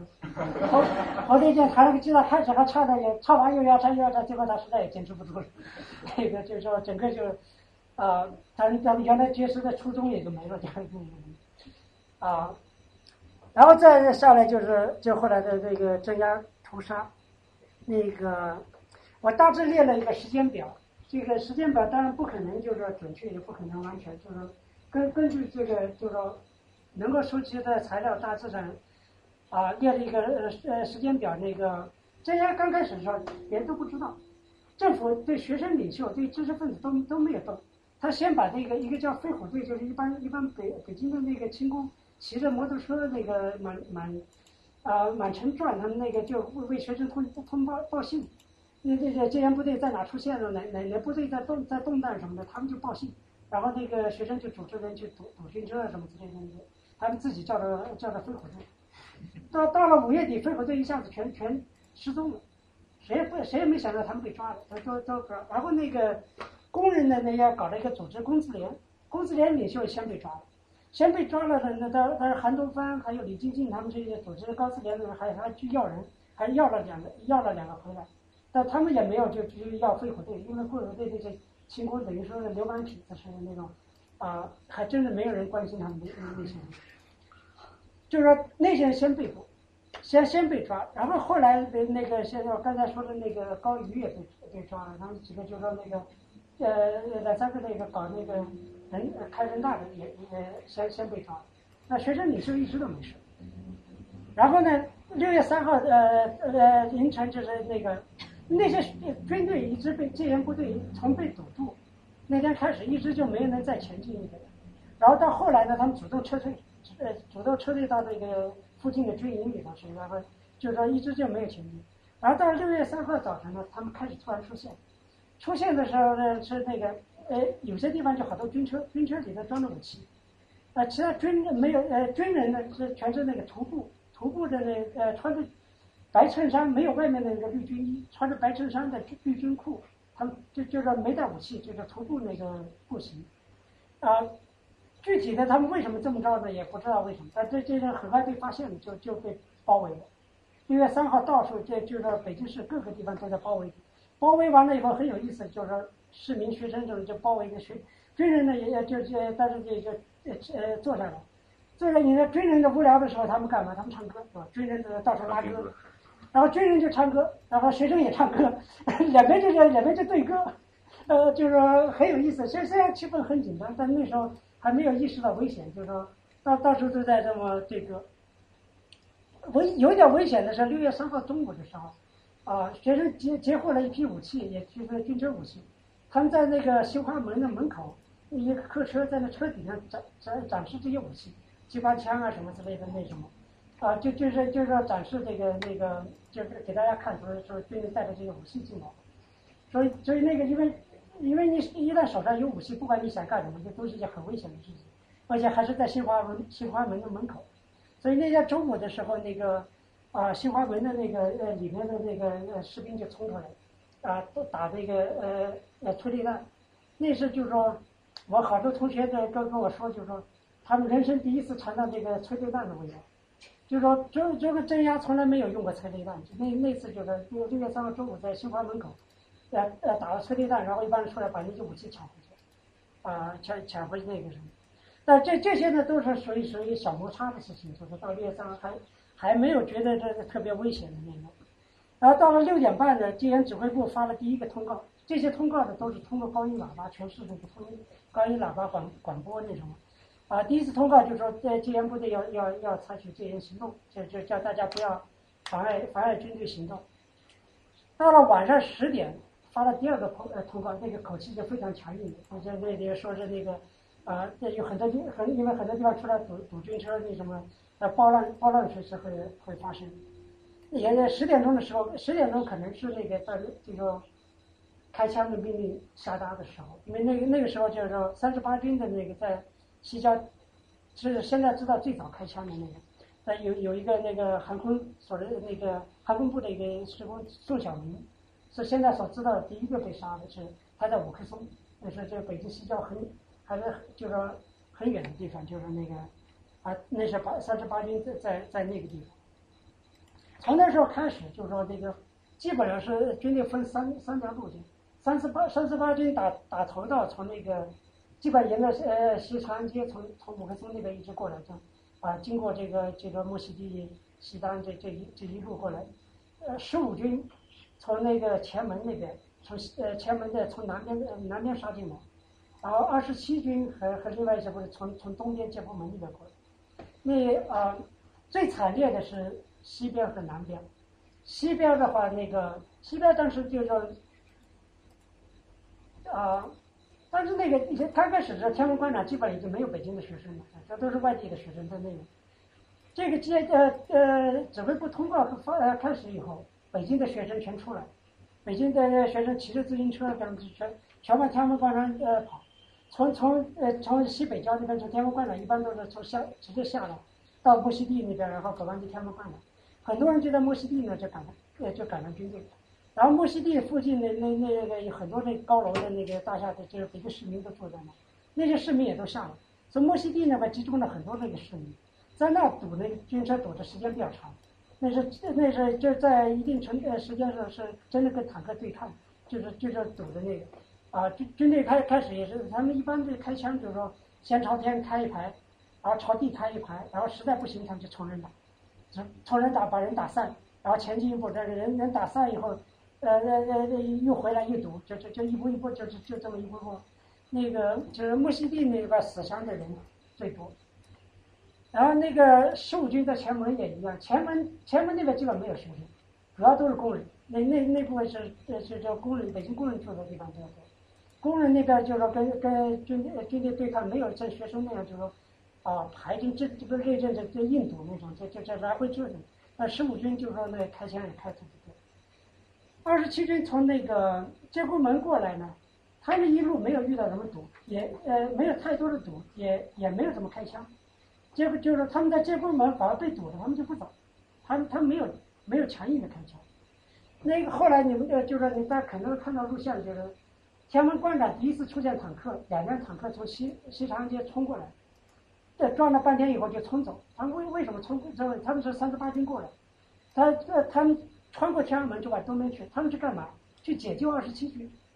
二十七军在建国门那按兵不动，他们他们不开枪不杀人，这按兵不动。然后他就就说三十八军接到命令去去解救二十七军，结果这辆坦克呃这些两辆坦克一直冲到建国门，在建国门那，把二十七军一辆坦呃一辆卡车给撞翻了，他反正就是说好像死了死了一个，伤了几个那个二十七军士兵，差点两两军打起来。那个，但那个就是呃，这主要是这三路，就是军队在进来，这进来的话，就是说你这坦克就是那个，真是坦克装甲车，然后呃两边是那个荷荷枪实弹的这个士兵冲锋枪，跟着呃呃跟着走，完全是那个战战场的态势。而且不光是这几个军，每个军后面还有几个军，就是说有人说他们是督战队，但是这基本就是说一个跟着一个的那个那个呃来呃人数非常非常之多。除了这三路以外呢，就是那个大会堂里头还有那些一些其他一些里头也也也有早就有士兵呃在里头待着，在但是那时候还没有出来。一直到直到午夜呃午夜大概那个十二点的时候呢，这个坦克呃开始出现在这个天安门关，就我说的，刚开始两辆坦克。他们冲冲了一阵子以后，冲到呃建国门那边就去了，然后学学生就就以为他们在走掉了，就没事儿。然后再后来来的两辆坦克呢是十五军，从南边过来，从前门过来，前门过来的那十五军那个坦克呢，进了天安门广场就绕着绕着广场跑，开速度非常快，就大家那些学生又要堵他呢，又又又要躲他，就那个，然后这这等半天，最后一辆坦克终于终于被堵下来，堵下来不知道因为广场反正乱七八糟，到处都是路障。一辆坦克被堵下来，堵下来以后就说很多就上去搞棉被啊什么乱七八糟烧，那那坦克坦克坦克烧起来以后，不是那不是坦克是装甲车，那些装甲车被烧，烧烧起来以后三三个三个士兵就跑出来，在在里头待不住，三三个跑出来以后，跑出来以后被被被呃痛打一顿，然后那个学生纠察队上去，手拉手拉人圈把他们保护下来，保保卫那那三个士兵就是被保护下来以后。学生把他们送到呃送到广场外面的一个一个救护所，所以你你看那个，就是解放军自己的军史里头戒严的戒严的那些军事里都有这记录，他没说那个学生保护他们那几那几个人就说在在说他们就就是被被烧了以后呃呃从里面逃逃出来，这些这些都有，而且也有呃也也有这个录像，一直到一点半的时候呢。那个三十八军呃从西山街呃过来以后，他们他们杀进了广场那时候，烧掉了工资连工资连当时那个就是工人那个联合会嘛，学生不让工资，学生排挤工人嘛，就学生自己占领了天安门广场，工资连在广场广场没有地方，他们就自己在那个西西观礼台的那个下面，自己搭了一个帐篷，搭了一个好房那个。工资连那地方是首先被三十八军那个给给干掉的，那个就是说，呃，呃排排枪的那个整个这个帐篷全部烧掉，那那那些地方。然后三十八军从那从那进来以后，马上那个他坦克排成一列，从一列北边在天安门广场排成一列，然后往往南这边排排排列起来，然后十五军从南边的基本同时进来，进进来以后就就是把把这个南边这边就给堵上，堵堵这堵上以后，在直到那之后。二十七军的慢慢才从从东边过来，从东边过来封锁掉这个博物馆那边，博物馆人，这个然后从那以后在天安门呃人民大会堂那边，部队那个大量士兵从从那里面进来，从那之后就是广场就完全合围，所以大概那个那是一点半的时候，这个时间非常重要，就是说那个为什么非常重要？因为大家都知道那个，都在很多争论天安门广场到底杀没杀人、开没开枪什么之类乱七八糟呃。就就说这争论非常多，我会讲一讲，但是就是说，这个一点半广场合围对呃，就说对我来说是这这这是他们那个军队这个战战略或战术的这个这个转折点，就是说那个呃待待会可以讲讲那个啊，广场合围以后呢，就说，但是那个就是说军队的那个他是不管什么人容许出去不容许进，就是你你在广场呢自己愿意出去都都可以出去。所以很多人的时候，呃，慢慢的在在在往外走，但是呃，绝对不不放人在进广场。那个在学生呢，刚开始是在那个广场里的很多帐篷里的那个整个面积观察，在在这时候呢，他们就啊，但是这个指挥部就是那个主要领部他们几个就召集起来，就是说，说所有的学生都都撤到那个纪念碑呃底座上，就这样集集中起来，就不在那个帐篷里留人。啊，他们在在慢慢的，他们都都转移到呃底座上，还这个学生纠察队还派出人去一个个检查这个帐篷，就是确定帐篷里头没有人。慢慢就说人人都集中在这个啊呃纪念碑呢。那那四君子，但是但是还在那，就是那个，但是就说有人有人发呃发呃就有工人呃在那支着机呃机机关枪对着那个大会堂，在这纪念碑就，但是李少波费了好大劲才把这个枪给给拿上来，当场给砸了。因为因那个啊，否则的话，就是说有可能还还是另另一个样子。啊，到了四点钟的时候呢，学就是说有些学生，像像像北大的这个少将啊什么这这这，他们就是一直要要觉觉得应该撤，因为这个这大兵压境，就就说学生生命生命呃生命关天的时候要撤的，但是这个柴林呢，当时是完全就是说属于处于一个瘫痪状态，就是说他那个。完全就拿不了主意，整个人就说那个几乎废了，现在就是那个李路和呃和冯春德呢，他们的还觉得就说坚持到天亮就好就行了，因为这这也就也就三四个小时，坚持到天亮的话，呃啊啊形势会变。但是那个四君子里头呢，就说侯德健和周作呢，就觉得觉得必须把学生带出去，因为他们是大人，学生呢不管怎么说是年轻人，他们他们几个是大人。刘晓波开始是反对的，刘晓波是觉得就是要坚持到那天亮，但他们他们那个说服了刘晓波，然后就是他们他们出去找戒严部队，那那是就是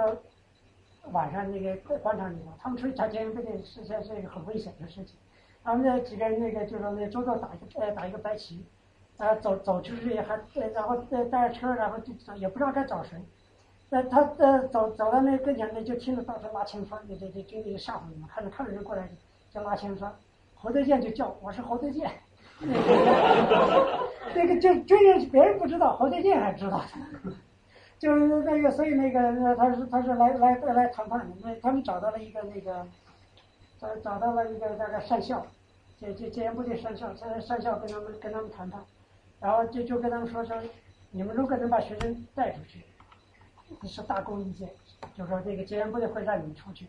就是那个呃从那个西西南角出去那个，在必须在那个好像是说五点半还是说那个在在那之前必须出去，否则我们我们不管怎么样都必须清场，这是他们的那种死命令，就是在五点半之前还是什么啊必须要清场。就在他们谈判的时候，那个广场所有的灯全熄掉，但是把他们吓吓得半死，就是那个在谈判所有的广场灯全部熄掉，完全漆黑一片。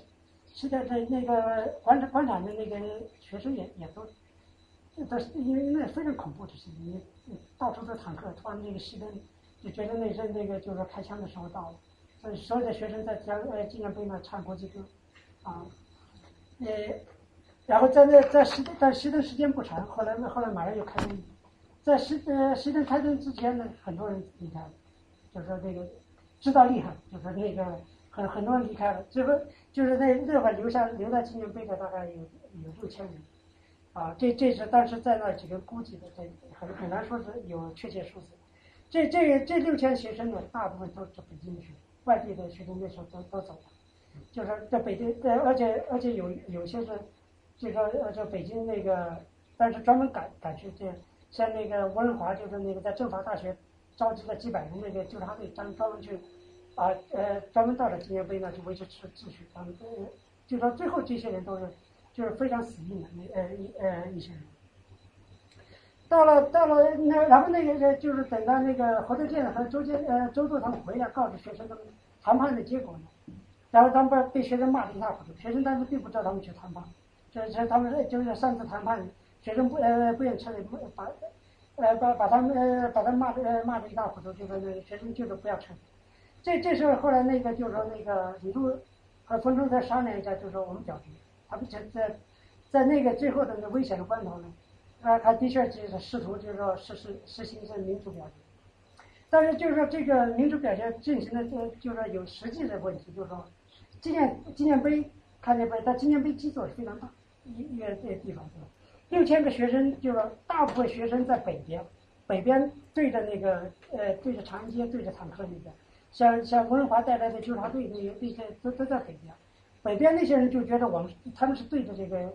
呃军队的，他们就要死死看到底的那个就是，然后这个呃分钟德因为安全考虑呢，他把他的那个广播站从广场移过来的时候挪到南边，他觉得南边那边比较安全的，在广播站在南边，所以他指挥部那些人呢，在那个纪念碑南边那边。他们他们在南边那边，就是说，因为在唯一的办法，呃，可以表决的办法只能口头表决，是因为那天晚上那什么，所以他们在那广播站里头，他就说我们就说，啊，要要叫一二三，你们叫撤，啊，叫一二三叫不撤，看哪个看哪个声音大，就，但是那个就是说，在呃，到现在就是说，没有人能够明确说是这是哪个声音大，李路觉得那个不撤的声音大。但是，但是他当时呢，就说他作为这个呃副副指挥，他他自他自己说，就说他说撤，就说撤的声音大。呃，那个冯中德呢，就就就觉得两个声音差不多，差不多呢，他觉得也跟跟跟李路就觉那时候他们，就是到了最后，他们必须承担责任的时候，就是那这时候的想法都不一样，就就是他们就就说都请求就说撤的声音大，但是他们都在南边。南边的这个撤和不撤的声音，就是可能是差不多。吴仁华在北边，他就说在北边没有人喊不撤，没人喊喊撤，就北边人全都不撤，全在全在在那在，但就是在在在那个场合根本你就没没有办法，这这个分钟德分钟德就做了个讲话，就说就说那个我们我们要争取民主，我们尊重民主，现在在表决结果是是要撤，啊，大让大家都撤。然后南边的人呢，就开始站街，就开始开始撤；北边的人不动，北边的学生就说还还那时候坚坚持坚持不撤。然后在在那在那之后呢，就是那个军军队就开始真真的就说要赶人，赶人的时候呢，他们就说开开开枪的就说，昨天我们刚刚长不开枪，我不知道这个说法哪来，天安门广场一直开枪，就说那争论实际上是死不死的事情，他们这就是排枪往高处打。把那个呃呃呃纪念碑上现在还有弹孔，然后那高思连的这个呃呃就是他呃不是广播站的广播被打哑，就是全是子弹子呃子弹打哑，就是那个上面就是所以后来就就再也没有再不可能表决，就是那个他们这开开完枪以后呢，就是那个真呃就是在特种兵冲上冲上这个底座，就就是打人，他打成没有那就是那用警棍打，用那个靴子踢，他们的目的就是把人赶下去。就是就拼命拼命打人那个，就是南边的学生呢，开始还列队，还列队听好，就说那个从那个啊，从从那个戒严部队留了一个一个出口出去，啊，北边的学生就就愣是被打下来，然后没被打下来，后来周作啊呃刘晓波他们几个跑上去死劝死死死拉死拽，就是说把把把北边的人带下来，带带下来的话还呃场面场面是非常混乱，就是说不是有秩序的程序。就是说，那个虽然他做过民主表决，但是但没有做到有秩序的处理，是啊，很多很多是被打下来。但是在那那过程里头呢，就是说也也就是说戒严部队也不也没有说是打死人，就是学生最终是从那从那撤呃撤出来，这这六千学生。但是比较那个比较伤心病狂的，就是那个这些学生，就是他们从那个南边撤撤出来以后列队，后来就整理队伍。从前门从前门那绕绕到这个人民大会堂，呃后面绕绕过去，然后呃到了那个西长安街，然后到了长安街呢就就就往西走，走东木西地就要回学校。那队伍拉得很长，那就是说呃那些指挥部的人在前面那个开路，然后后面呢就是拉的稀稀拉拉的拉很长。最最后一波是那个就就体育学院的一几个像呃方正他们在里头，就他们走到那个六部口。呃呃，六部口那地方，西单前面的六部口那地方，后面追上来几辆坦克，就说不知道不知道是为什么，那个那些坦克一直在发那个催泪弹，发了催泪弹以后烟雾弥漫。这些学生呢，因为队队伍也，他们他们走的是那个自行车道，长安街那个就汽车道，然后自行车道，自行车道自行车道上面是那个人行道，人行道那个有那个铁栅栏，呃，这一排全是那个铁栅栏，而他们走的是那个呃自行车道上。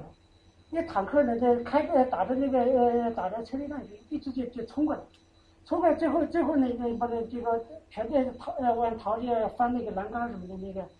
还有还有一些人就逃不掉，就是那些坦克就全压过去，压过去，在那块压死了八八个学生。那个就你那个这这些照片都有，还有一张照片就方正那个，方正是北京体育学院的一个一个呃学生，这个非常呃魁梧的一个一个运动健将，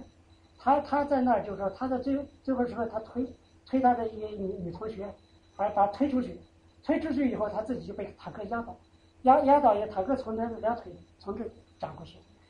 他那那个有一张照片是那个在一个法国记者拍的，那张照片就是。反正两只手抓着那铁栏杆，呃，就就是倒呃呃死死抓着铁栏杆，人人倒在那儿，下面没有腿，两条就没，就完全没有。呃呃，那个反正后来就说后来救救活救活了，一直在啊，在国内那个后来他他还参加想参加那个啊残运残运会那个残残疾人奥运会，他这个这个那个还不许他参加。他他自己跑到海南去谋生啊，他那个也也有很多帮助的。后来那个啊，五年前是到到了美国，现在现在他在在他在美国装个假腿，那个现在估计在 DC 呢参加这个纪念活动。嗯，他他的他的故事很有意思啊。所以那个坦克六部口早年的那个早年的那个是啊，一也不知道那个坦克到底为什么但。但是那个戒严部队的那个记录里头有一段是说有一个有有一个坦克，啊，不是接到命令说是那个新华门那边就是有事情，他们要去解救解救那伤，他们在冲向新华门，很可能是那那几辆坦克，但是就是说呃具体的不知道。然后另外一个呢，就是说六月四号早晨，广场已经完全是那个戒严部队的那个天下，就是学生都已经撤退了。六月四号早晨那个就是白天。那那时候有一段就是那个军队是在那个广场里头，他呃市民在广场外，在东长安街里头，军队排了排了两排，这个呃就是横横穿这个呃长安街，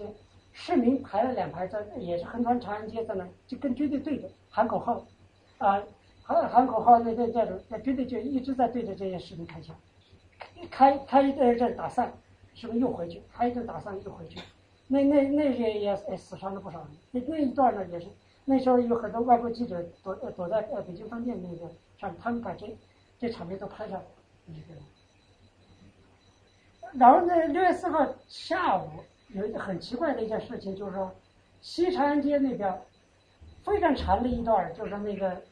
从西单大概到木樨地非常长的一段，停的那个就是各种各样的这个装甲车、坦克、军呃军车，军人全走。那全变成了空车，没有军人，就说就说不知道为什么，就是那北京市民就上去一下子把这些车全烧了，所以你你要你要看一些那个粉烧军车的照片，有些照片是整个一条街的那个啊车子都都被烧，那那那就是那会儿，全烧了。后来那个后来那个镇压之后不是有有好些那个暴徒被判死刑了，有好些就是参与那次烧烧车的人，但那那个就说这个军人为什么弃车呢？呃，还还不清楚。那大家都知道那个打坦克的，就是那那件事，那件事情就是说，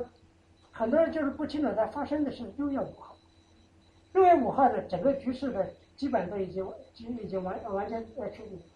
他打的那些坦克，如果你看那录像，不是去天安门，是从天安门出来，是从天安门出来往往北京饭店这边走。他们是那那那个坦克是那个当初占领天安门的任务完成了就换防。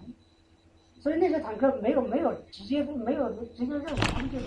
就是回回驻地后方来出来说碰到的这个，就是说在在就是没没有对他呃啊也没局势也没有也不是特紧张，所以就是说呢，但但是没有没有没有对他怎么着，就但是呢，因为这个场面呢，就是也是北京饭店的那个外国记者拍到的，所以那个啊，这是非常著名啊。死亡人数，大家在就是说这个，大家就说肯定就是没法统计。我我能做的就是说收集到的，但是就是一些数字。呃，比较那个正式的，当然是官方的呃报告。陈锡同在六月底就是说向呃陈锡同北京市市长，就他向那个啊全国人大就报告这件事情的时候，他说的是二百余人死亡，呃三十六名大学生。然后另外呢就是说这个呃士兵。武警公安死了呃呃呃死亡数十人，那个这个数字呢，其实跟那个但是屠杀之后那个呃袁牧呢，袁牧也呃给了一个数字，跟这数字并不一致，这个数字可能就是从官方角度来讲更可靠一些，因为他到六月底呢做做了统计，啊、这个就是完了，这这戒严的或者屠杀那天呢，北大筹委会，刚才对刚才有一位同学问我一些就是说关于那个戒严期间这个就是后勤的事情，北大筹委会一直就是从绝食开始，他一直对这个运动的走向持反对态度，反对反对绝食，反对这个占领天安门广场，反对这些。但是呢，当这些事情发展的时候，北大筹委会一直在担负着后勤支持的任务。他们一直在在北大校园里头，他们那个收收集捐款，然后就说安排人去买买东西、运东西，从从那个从呃校园区到天安门广场那边一直有一有一条这个运输线，也，在在在在组织这方面，就是说筹委会这些人就说这些人很多人大家都并不知道，因为那个像王丹呐、啊，冯崇德呀、这些这些人呢，那这些大家这名声大的人呢，都都在都在那个就是说别的地方忙活，就是那个他们北大筹委会的呃后来最后现现在的人都是一些默默无无无名的人，就是那个他们一直在坚持，然后那那呃屠杀发生以后，他们马上派出派出很多的学生去各个医院统计数字。就是在呃当天晚上，他们统计统计了数字。红呃中国红十字会在北京的也干同样的事情，他他他们这个到各个医院去统计数字。戴琴呢，他他自己说也，戴琴是一个就是说这个知识分子，他自己说他也整天晚上都在跑医院那个。这几这几个方面的回来的数字，基本都说是二百到三百人死了。那个《纽约时报》呢，刚刚开始报的特别高，说是这个这呃上千人死了。后来到六月二十一号，他开始更正，说是呃呃那个四百到八百人死了，但但也不知道他们怎么统计的。一呃这个后来这那个呃发生这么多年以后，这丁子霖他的儿子那个呃就那个蒋义杰，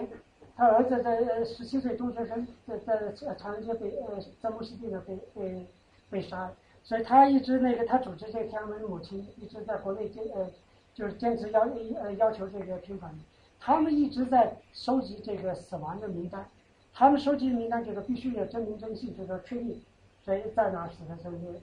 啊，经过这么多年，他们确定名字有二百零二个，所以这这个人是下限，就是最下限，就是再往上呢很难说。在那之后，当然有很多人都在，就包括呃一些学生领袖都在说这个死亡成千上万，血流成河什么的，这个这个很现在很可能就就说是靠不住，就说那个啊，死亡人数可能就是说那个在在几百人左右。就天安门广场是怎么回事呢？就是说那个天安门广场的这个这个话争论的话题来源是袁牧在那之后的这广场，他说那个在在清场过程中，那个呃呃戒严部队呃呃清场没没在天安门广场没有杀人。这这句话在在那个就是说在在在这个啊技术意义上是是对的，就是说那个就就我刚才说的，更更重要的它不是地点，更重要的是时间。在在这个在部队就说那个进入呃进入天安门的时候，那肯定他们是一个死命令，就是必须要到达天安门广场。所以那时候杀人杀的特别多，都在天安门广场之外，在莫西地、在西长安街、在在前门这些地方，他们杀人。等到到到了天安门广场，实现合围，一点半实现合围以后，他他们已经没有必要杀人。那如果学生这种不撤，他们的那个他就是他们的死命令必须清场，那会发生什么吗？但学生的确是撤出去了，撤出去以后，他们在那在那之后呢，就没有必要杀人，所以就是在那时间以后，学生被赶走那段时间没有杀，但就是那个在那在之后呢，反正六部口又又呃坦克又压人了，这六月五号，实际上六月五号到六月七号还有很多零星的那个，那就是街街头这个市民市民在骂呃呃部队部队就开枪，那那还有还有，一直隔了好几天呃那个。啊，北京才安静下来。就是啊，这这就是就是我当时准备的那个，就是那个我前说的，我呃写这个书就是那个，这这中文版、英文版都有在 Amazon 在 M 上有这个叫叫天安门对峙，英文版叫呃 Stand Off 的天安门。他这这个这书里头我写的基本就像我讲的这样，就是说这个西方人叫 narrative history。narrative history 呢，它意思就是说这是 non-fiction。Non-fiction 要求你这个东西都必须是有出处的，就是不是不是瞎编的，不是瞎猜的那种，啊、必须有出处。这这书里呢，你要看的话，后面有很多注释，就是那个它它的然后是出出处是在在什么地方，所以这这啊、然后呢，他这 narrative 的意思就是说，把一个历史事件呢，就是说你把把跟讲故事一样讲出来，这样这样就是不是那种学究式的或者那种平白的，就是里头看着这在一定程度上像小说一样，就是像小说故事一样，但但他必须要求你是 non-fiction，这这个这个要求非常高。就说中国人写历史的，一般很少，就说这这方面观念不是很强烈，就说中国的历史书很多这你看不知道是真的假，就是不知道是呃这就分不清这个 fiction 和 non-fiction 的区别，就是那个。所以我这写这书的时候呢，我是那个先写的英文版，因为我我我要坚持这个这个英文这个思维，就是把把这个啊事情全部这个从头到尾的那个东西，就是这里头有很多细节，今天没时间讲到，就是但这个目的我目的就是说把这个所有的细节收集起来，然后把来龙去脉给它就是说理清楚，就是说你呃看了这书以后，你可能会觉得就是这事情的确可能就是这么自然自然发生的，不是说在什么时候就是说莫名其妙的怎么着的，就是说很多决定的呃决定的是怎么怎么做出来的，也都有它的原因。个人有个人的想法，并不是说这个人就对，那个人就错，对，就是说那个就是说这个对我最最重要，就是说我我不不是不是我，所以我就说我不讲真相，因为真相里头都带着价值判断，带带着结论我。我我我我想也讲清楚，就是发生的是什么是什么事实。所以，啊，很抱歉拖了很长的这个时间。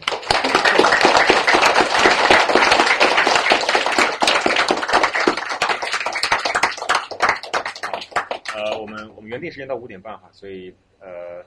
还有一点时间，大家可以可以提问。呃，请客。是，呃，我今天特别感兴趣，就是把这个事情的来龙去脉，包括从那个从那个七六年那个四五年呃开始把这个全部的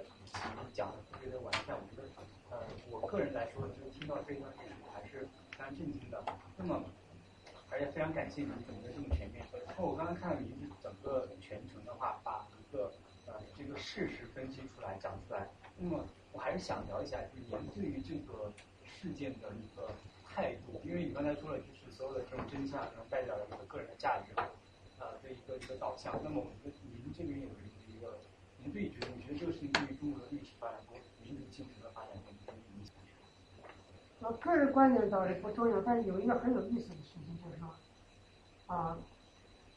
从七七六年开始到现在，我们可以看，一直一直大家都在这个搞运动闹事，一次一次的就说，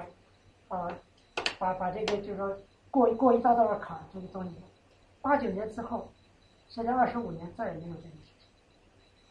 这这个事情我觉得是最有意思的，就是你要说对中国民主这些历程，就是说。啊，发展的就是现在为什么你？其实因为你你你们这一代人就是比比我更清楚，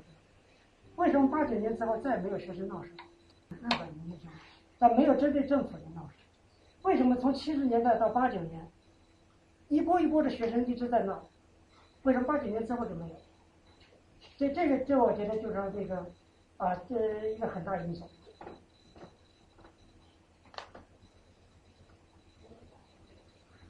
那个您说当时在广场上，学生其实他们就是有各种不同的组织嘛，就是比如说是有文学画组啊、高四联，然后有广场学生会，学生有各种组织在组织学生的各种活动。但同时当时比如说这些外部的军队要进来，然后北京市民去阻止不过来，然后北京还有很多市民可能给这些学生提供就是外部的支持啊，包括他们自己后来就说有一些什么作家提着条子也上街了，然后各个单位都组织。那这些市民他们是什么组织呢？是通过什么组织形式来组织？戒严之后，那个就就是说军车被堵之后，那个一下子那个就是说北京的组织多如牛牛毛，什么组织都出来了。工自联、市民自联那个什么，就说是一个人都可以宣布他成立了一个什么联合会。究竟这个就说这些组织这后面到底有没有真正实质性的东西呢？就说只有那工自联，工自联是比较正式的，工自联那个韩东帆还有李晶晶，李晶晶是是学生啊，这这班主建立的，工资联是非常就说有有了一个真正的组织那种。其他的很多就两三个人就在那啊起哄的那个就是搞搞了很多组织，那个首都联席会议里头包括了几十个组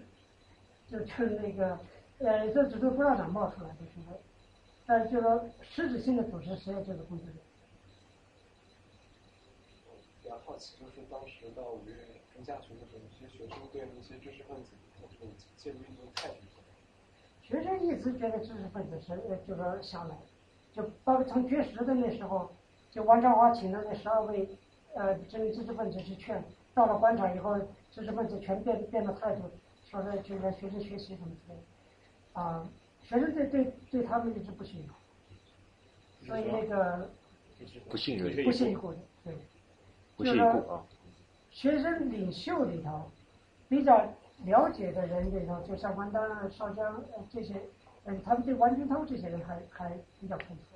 就是可能听王军涛的话，对其他那些是那个啊，任家齐那个啊戴琴他他们那些人，他们并不并不感冒。嗯，这个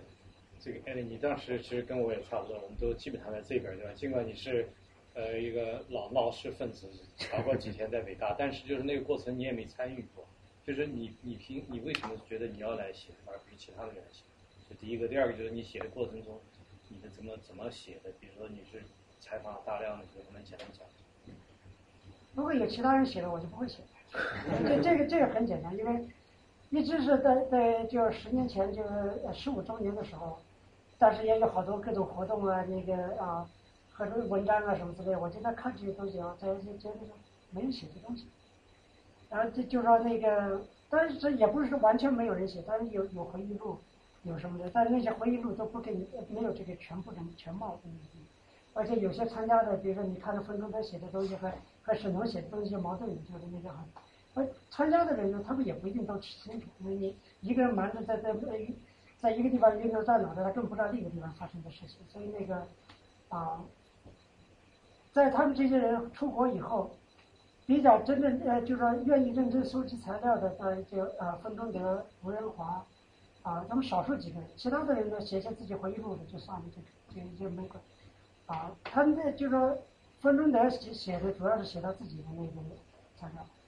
呃，吴仁华当时但他写了很多这这，但是六四那天，啊、那天晚上的那个他他出了一本书，我我当时我跟他谈过，我说为为什么不写个全部的那个运动的？他就觉得那个运动的那个大家都知道，这个屠杀真相更重要，所以这这有不同的那个就是想法，所以，所以我因为别没别人写的，我我这人一直对历史感兴趣，所以我到我我学物理的，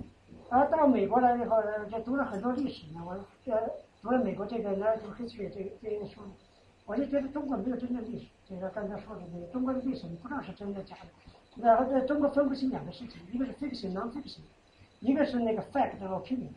所以他中国写历史的时候，说是写写写事实，实际上就把观点给写写进去。了。那，你看那个，就说这这美国写的历史书，他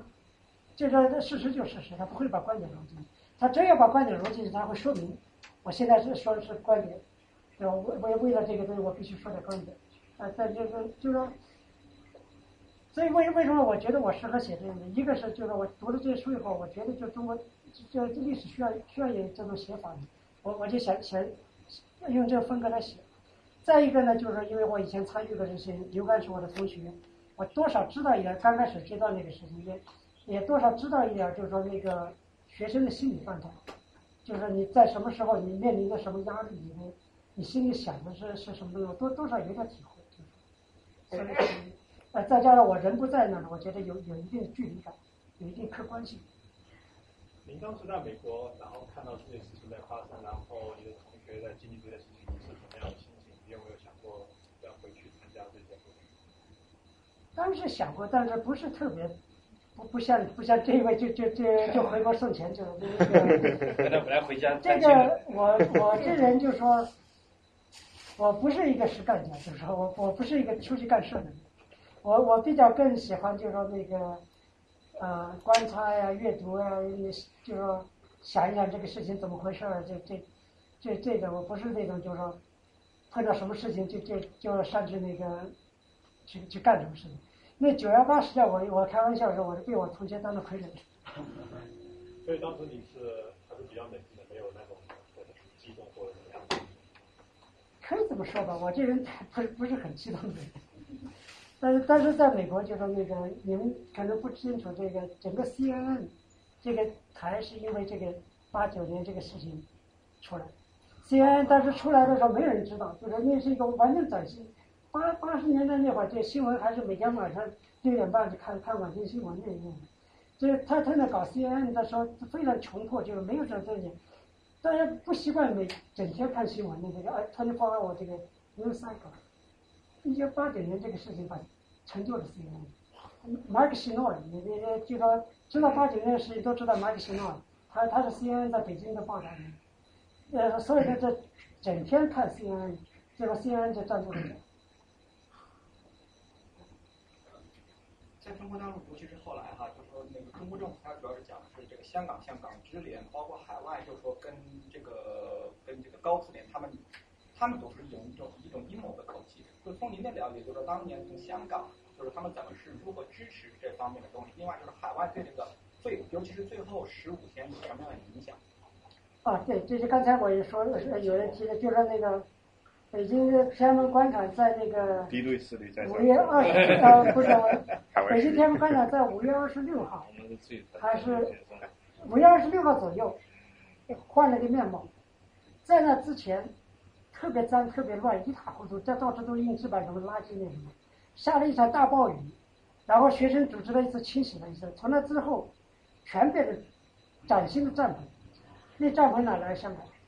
香港运运了那个呃，那这几千具帐篷去，那个大大小小各种颜色。就五月二十七号以后，那个天安门广场完全换了个样子。那个就是你看这边是红色，这边黄色的，这边橙色的，成了一个就那个帐篷阵。有些照片你还可以看出来。然后这这这小帐篷中间立个大帐篷，那是大家头头开会的地方，整个成了一个军营。就是那个海外呃，就是香港支持大部分是这种物质和和金钱，就在后面那个。后面支持，但是他们他们到的很晚，到一般就是五月二二十五号、二十六号，这个可能钱呢，他因为钱就是说有些钱是那个，就像像这些人带着带着去就就交给他们用，但大笔的钱呢，他们都想通过一一些机构，通过红十字会或通过什么呢？红十字会当时的都是很很支持学生的，因为当时的风向都变了，所以很多钱在通过红十字会呢，那红十字会还没有来得及给到学生呃增压就开始。就会那这些钱就没有。简单来说，就是它 decision making process 当中，就是实际上海外势力是没有没有介入。这这这我有一一点就是那个，你要看这本书，就看各个决定怎么做的时候，你把我我我一个目的就是把这些理清楚了以后，你看了以后你会觉得完全没有必要有一个后面的东西再再做决定，就这是这是很自然发生的。哦，你好，师兄，其实我对那个史实是非常好奇的，谢谢您今天的分享。那我同时对这些当时参与的啊这些独立领袖的现在非常好奇，所以我自己个人曾经做了一个小事情，就是按照那个呃通缉名单二十一个学生名单，一个个去查他们现在都在哪儿，然后在做什么事情，然后还对比了七位当时非常重要的知识分子现在的情况。我发现一个特别有意思的事情，就是当时的这些知识分子，我刚才说两派，独立体制内、体制外，无论是体制内还是体制外的人，到后面这二十多年，基本上还在非常每天的关注这个事情，然后发出自己的声音，努力的不管是在海外呃国内还是国外，在做这些相关的事情，包括连假期啊什么的，可能网络不用说。但是像那个二十一位学生，他们中间就大概分了三个部分，一个部分就是几乎是啊与这个当年事情再也无关了，他们自己有自己的事情、事业和生活，然后并且非常淡出这整个事情，然后包括有去做两，好像有两个人做了牧师，然后有有经商，然后包括您刚才主要提到，了比亚迪给那个巴菲特，然后他并且跟着巴菲特一起回国去晚宴，作为第一个就是说正式的回到中国的这样。就是，但是剩下的还有一部分是间接和直接的形式还在参与的。那您对这种分化有什么看法呢？就是我我是觉得很有意思，就好像年轻人当时是热血，然后到后面就是慢慢的走向文化，但是呃。啊，有些事情比较客观的来说呢，不一定都是他们自己就是说主观的选择。比如说知识分子，你说知识分子，他们年龄比较大，而且你说的这些知识分子大部分都文科的学，呃呃，他们到了美国以后，没有没有独立谋生能力，关注这个事情是他们就是啊，学学生学生领袖里，学生领袖里呢也有这个事。就是说，你比如说那个，你可以看到，就是说，有些人有谋生能力，有些人没有谋生能力。没有谋生能力的人呢，就说有些人就说会会呃那个啊，尽管会会学到呃气场。有谋生能力的人呢，也不一定说他们就完全谋生去。啊，比如说沈彤，他他他混得非常好的，就是他开公司搞投资。我在最近呃就是刚看他这也花一年时间，他什么都不干，他就拍一些。关于律师的电影，就是他，我跟他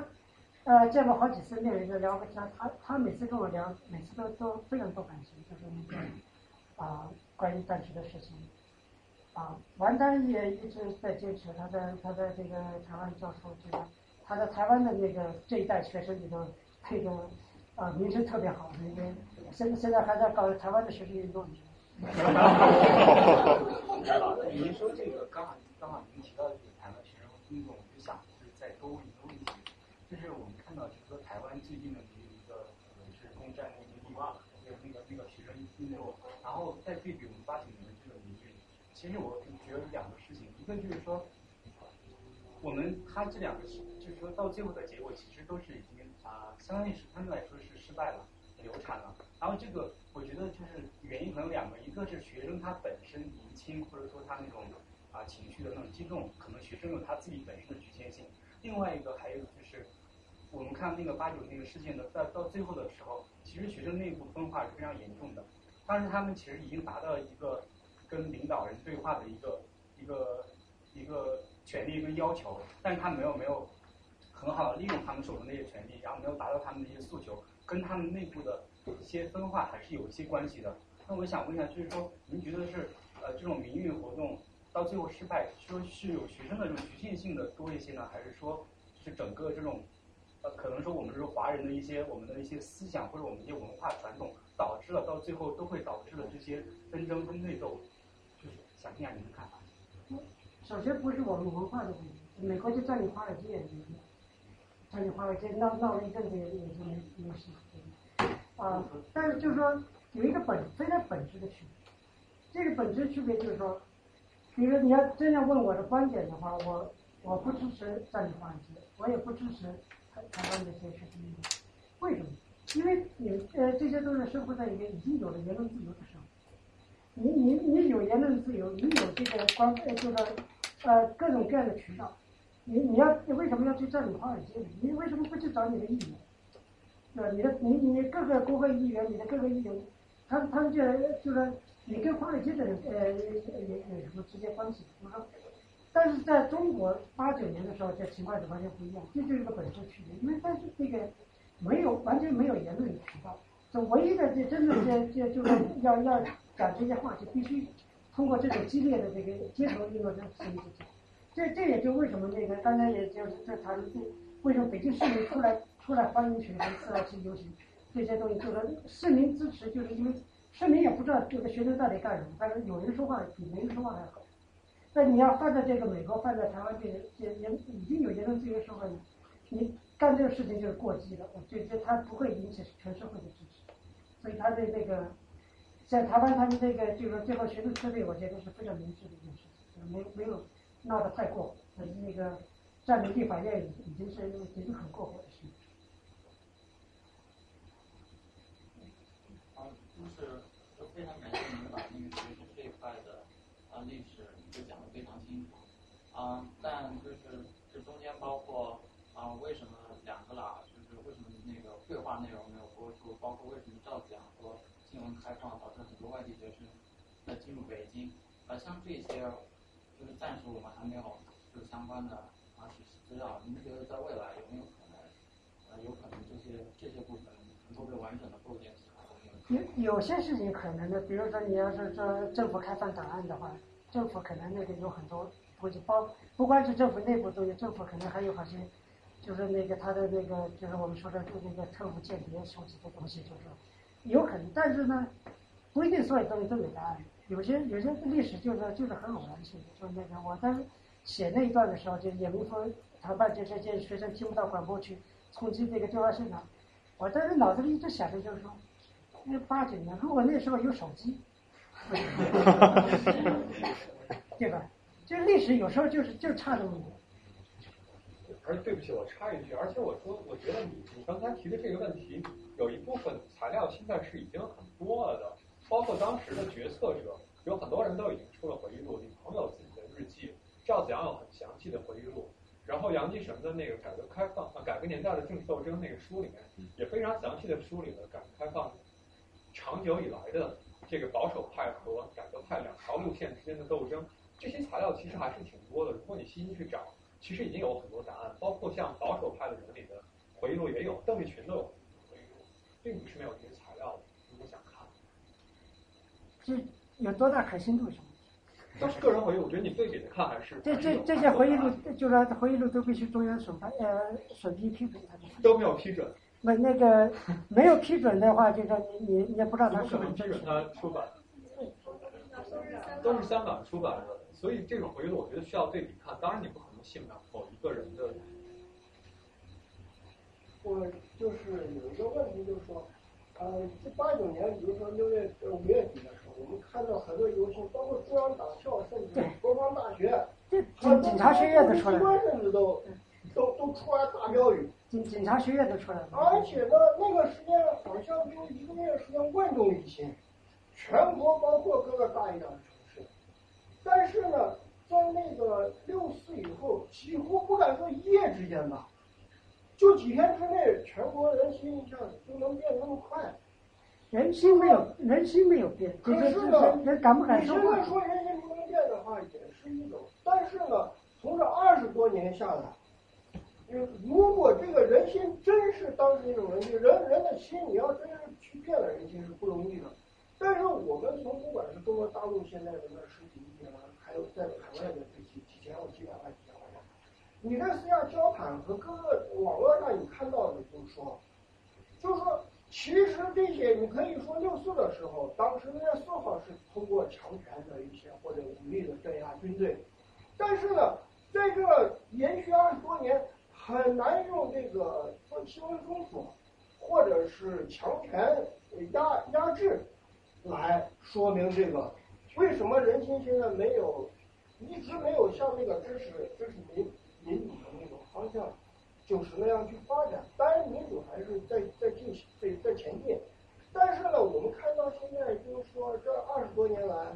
民运应该来说那个时候的形势很高，现在支持民运的人。我们不说民运不好，但是就是说，在这个市场上也是一种客观的，在人们心目中的号召力到底有多大？这里边为什么原因是个什么问题？哥，你有没有什么看法？就是您这话里头就是包含一个假设，这个假设就是说，当时五月份那些呃士兵支持学生都是支持学生闹民主，这个假设不一定成立。其实不是假设，对，这他们支持学生，这这是肯定的。但是他们是不是支持学生就是闹民主呢？就是可更大的可能就是说他们支持学生为他们说话，是让让他们生活过得更好。八九年镇压之后，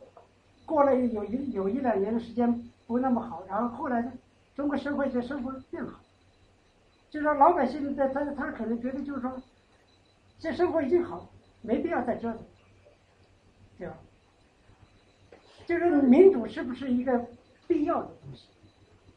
像像我们这个这老老争论这些事情的时候，老觉得民主是一个充分的东西，就是你那个有了民主是不是会好？这个也并不是。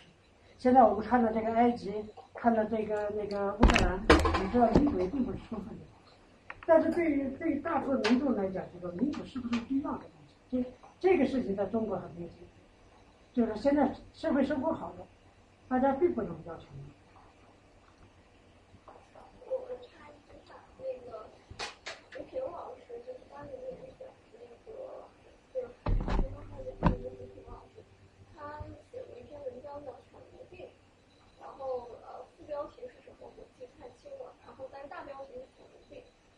基本上回答了您刚才的提问然后我觉得这个回去说一下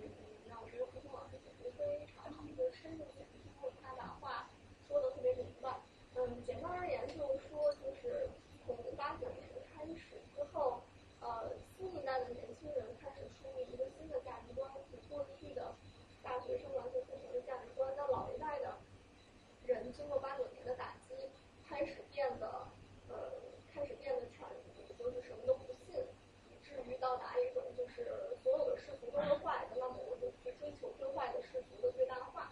然后就好。像是八九之后，我记得有一个评价，就是说当时那个南德糊涂那一个那一个呃字就是卖的特别火，很多人当时都去买那个南德糊涂那一幅字，所以我觉得就是反了很多人，就包括现在中流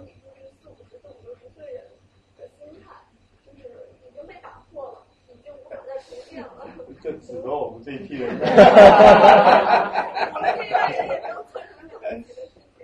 但是就让你回去。而且还有一个问题，啊，对不起，我还想接一下，我不太同意程师兄刚才讲的那个话，就说那个，呃，现当时就没有要民主或者，因为我觉得当时首先大家没有站在现在这样的高度来想关于民主、自由、宪政的这些话题和对中国的发展的道路的这些想法都没有。当时我们看到北大学生提的那七条，而且大学生提的很多要求，现在来看，我觉得除了要求言论自由和民间办报之外，其他的要求都非常温和。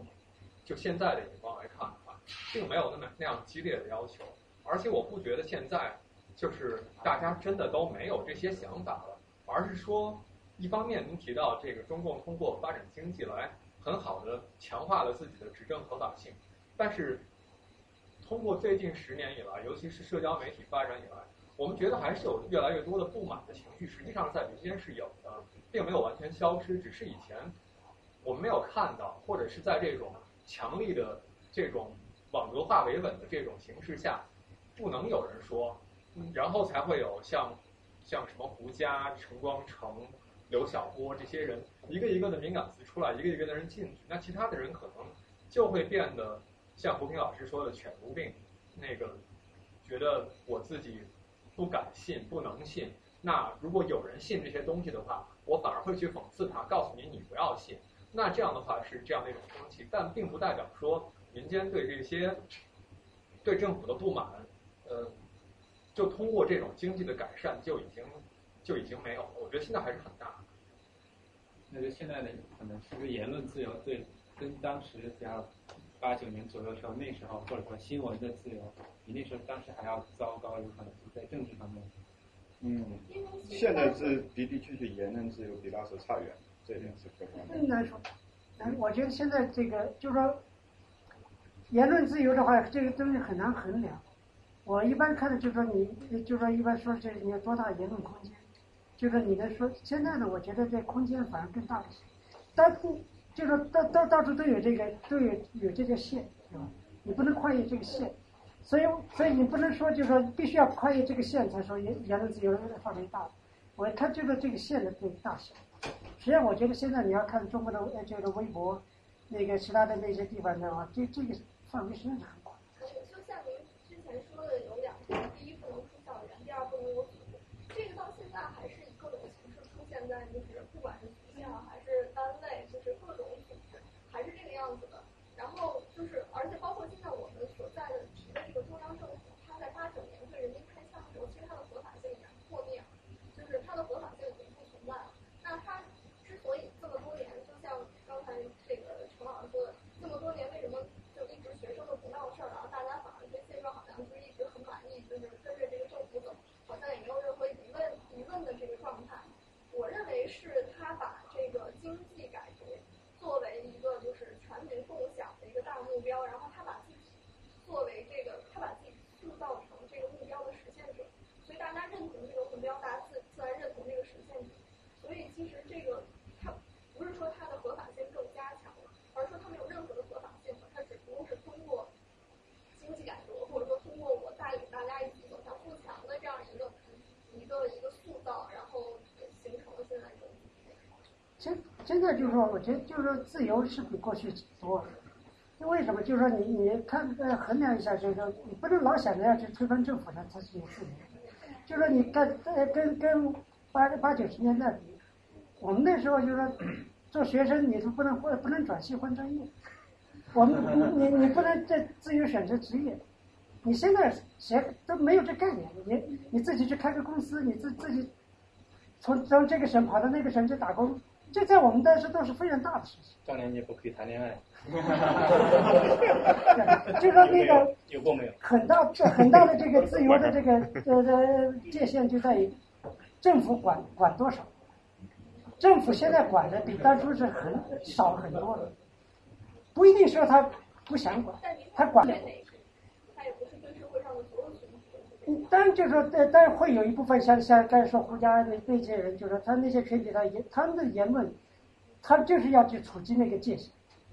但是你你要看整个社会，不是所有的人都都没事就去去碰碰那个区域的时候，就就说大部分人的生活，他日常生活里头，他有多少这个自由被受到限制？在我们八十年代你处处碰壁，现在你你你你可以干很多你自己想干的事情，这个这是一个很大区别。我们时间不早，再最后最后一个问题吧。刚才就姑娘说的，因为我觉得，如果从您刚才讲的背景来说，如果你不遵守就合法性质上面来说，你已经北京出了一个流行视条，然后就出了一个某一个社论，那学生算是违法在先，然后中央管制在后吧。你从一个前后来说，其实你先有一个违了，不管是法还是立法，管制条例是个立，但是你首先没有遵从它。但我有一个挺好奇的地方是，我想问你们，您其实讲了一个从我觉得特别有意思的背景知识，就这批学生他们没有上山下乡，就也没有经历苦难，基本上一辈子都很顺，就连我们这种高考的压力分都没有经历过，就等于很顺顺利利到大学了，就等于其实我觉得学生的反应特别容易理解，就是从小到大没有经历过社会，然后呢。这我插一句，你高考压力我不乐意。哎，那好了，那我当时是跟您一届的，您说您是没有高考压力的是吧？我没有，他也没有，什么都没有，好吧。反正就是我觉得，其实你没出校园的话，在学生中间，其实极左极激进的言论特别容易受到大家支持的，就大家喜欢很左很激进的言论。但是就说从我非常感兴趣，从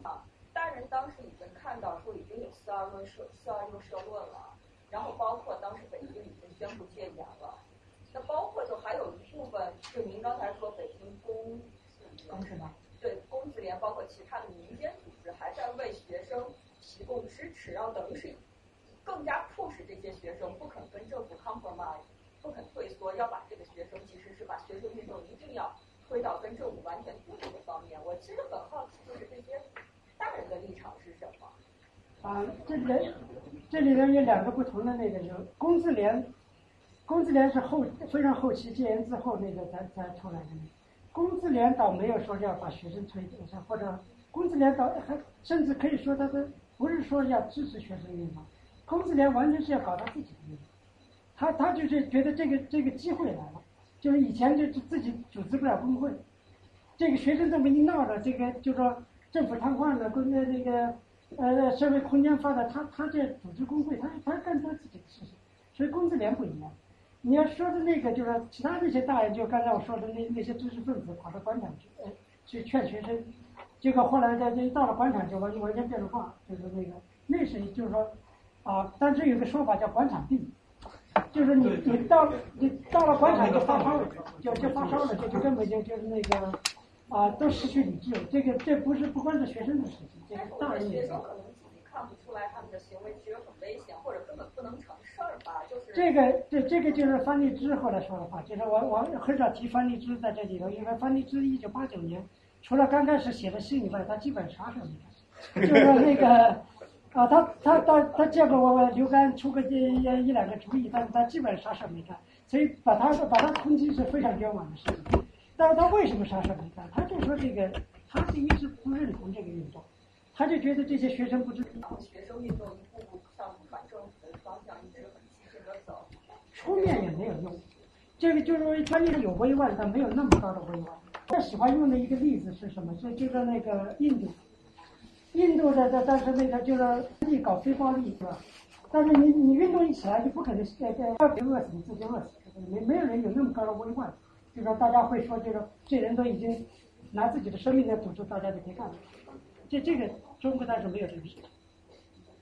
呃，热忱把它 capture 住哈。你们可能很有一些人将来会回中国，但是很有可能很多有也一些人会留在留在美国。所以我们现在没有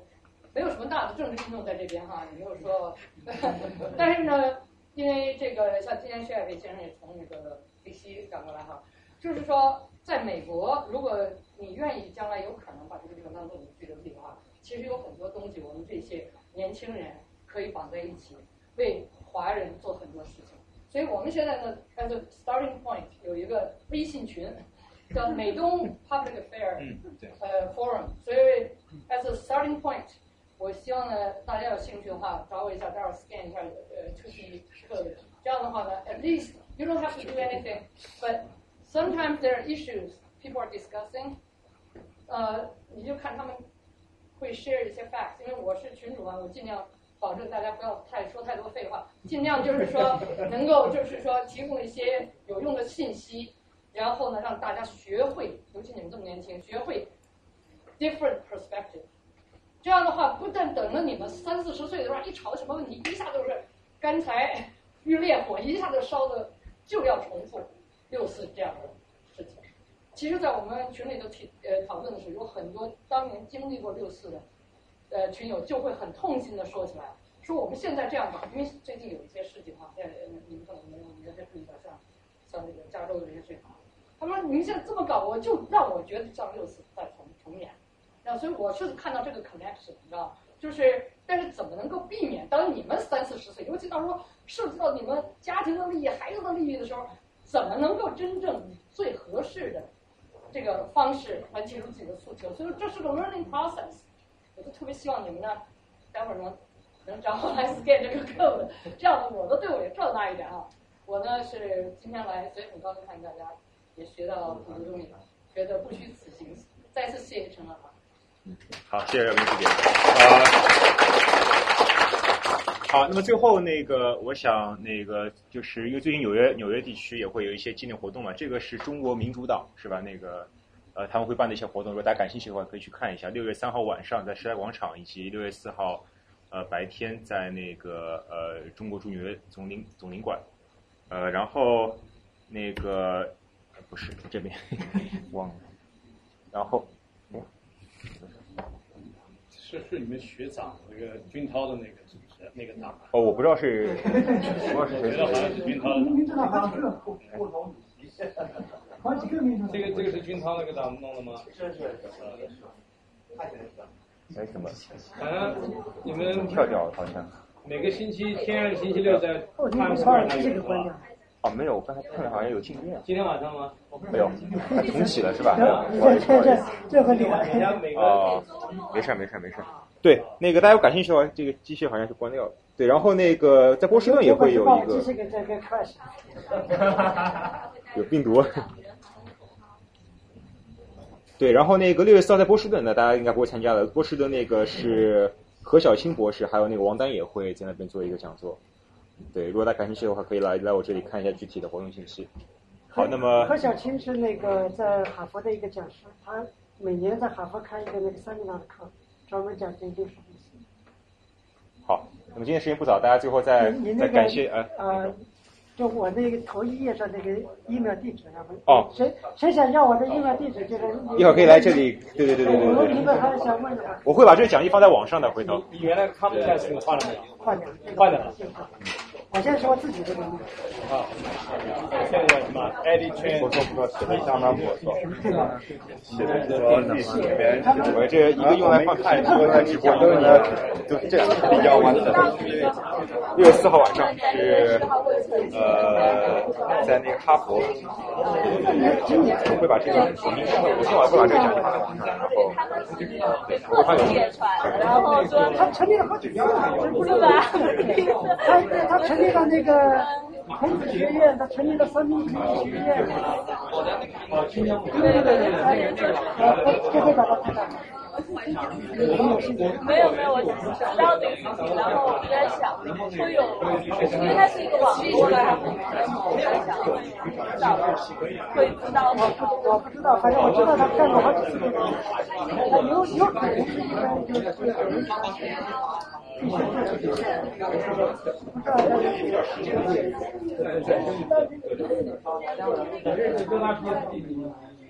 音乐的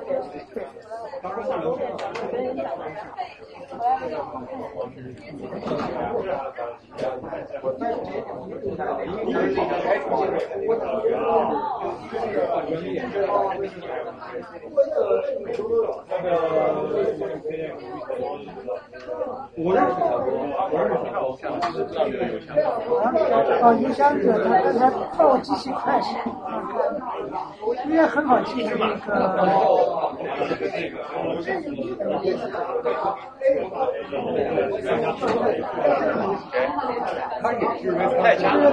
他到时候会把给我这个他们帮你放过来。是在纽约吗？没有，我在一个邮件那个 list。对对对对，邮件。他在工作。啊，这是我们网站嘛，然后每次会通知活动，然后你可以选邮件。啊，对外人。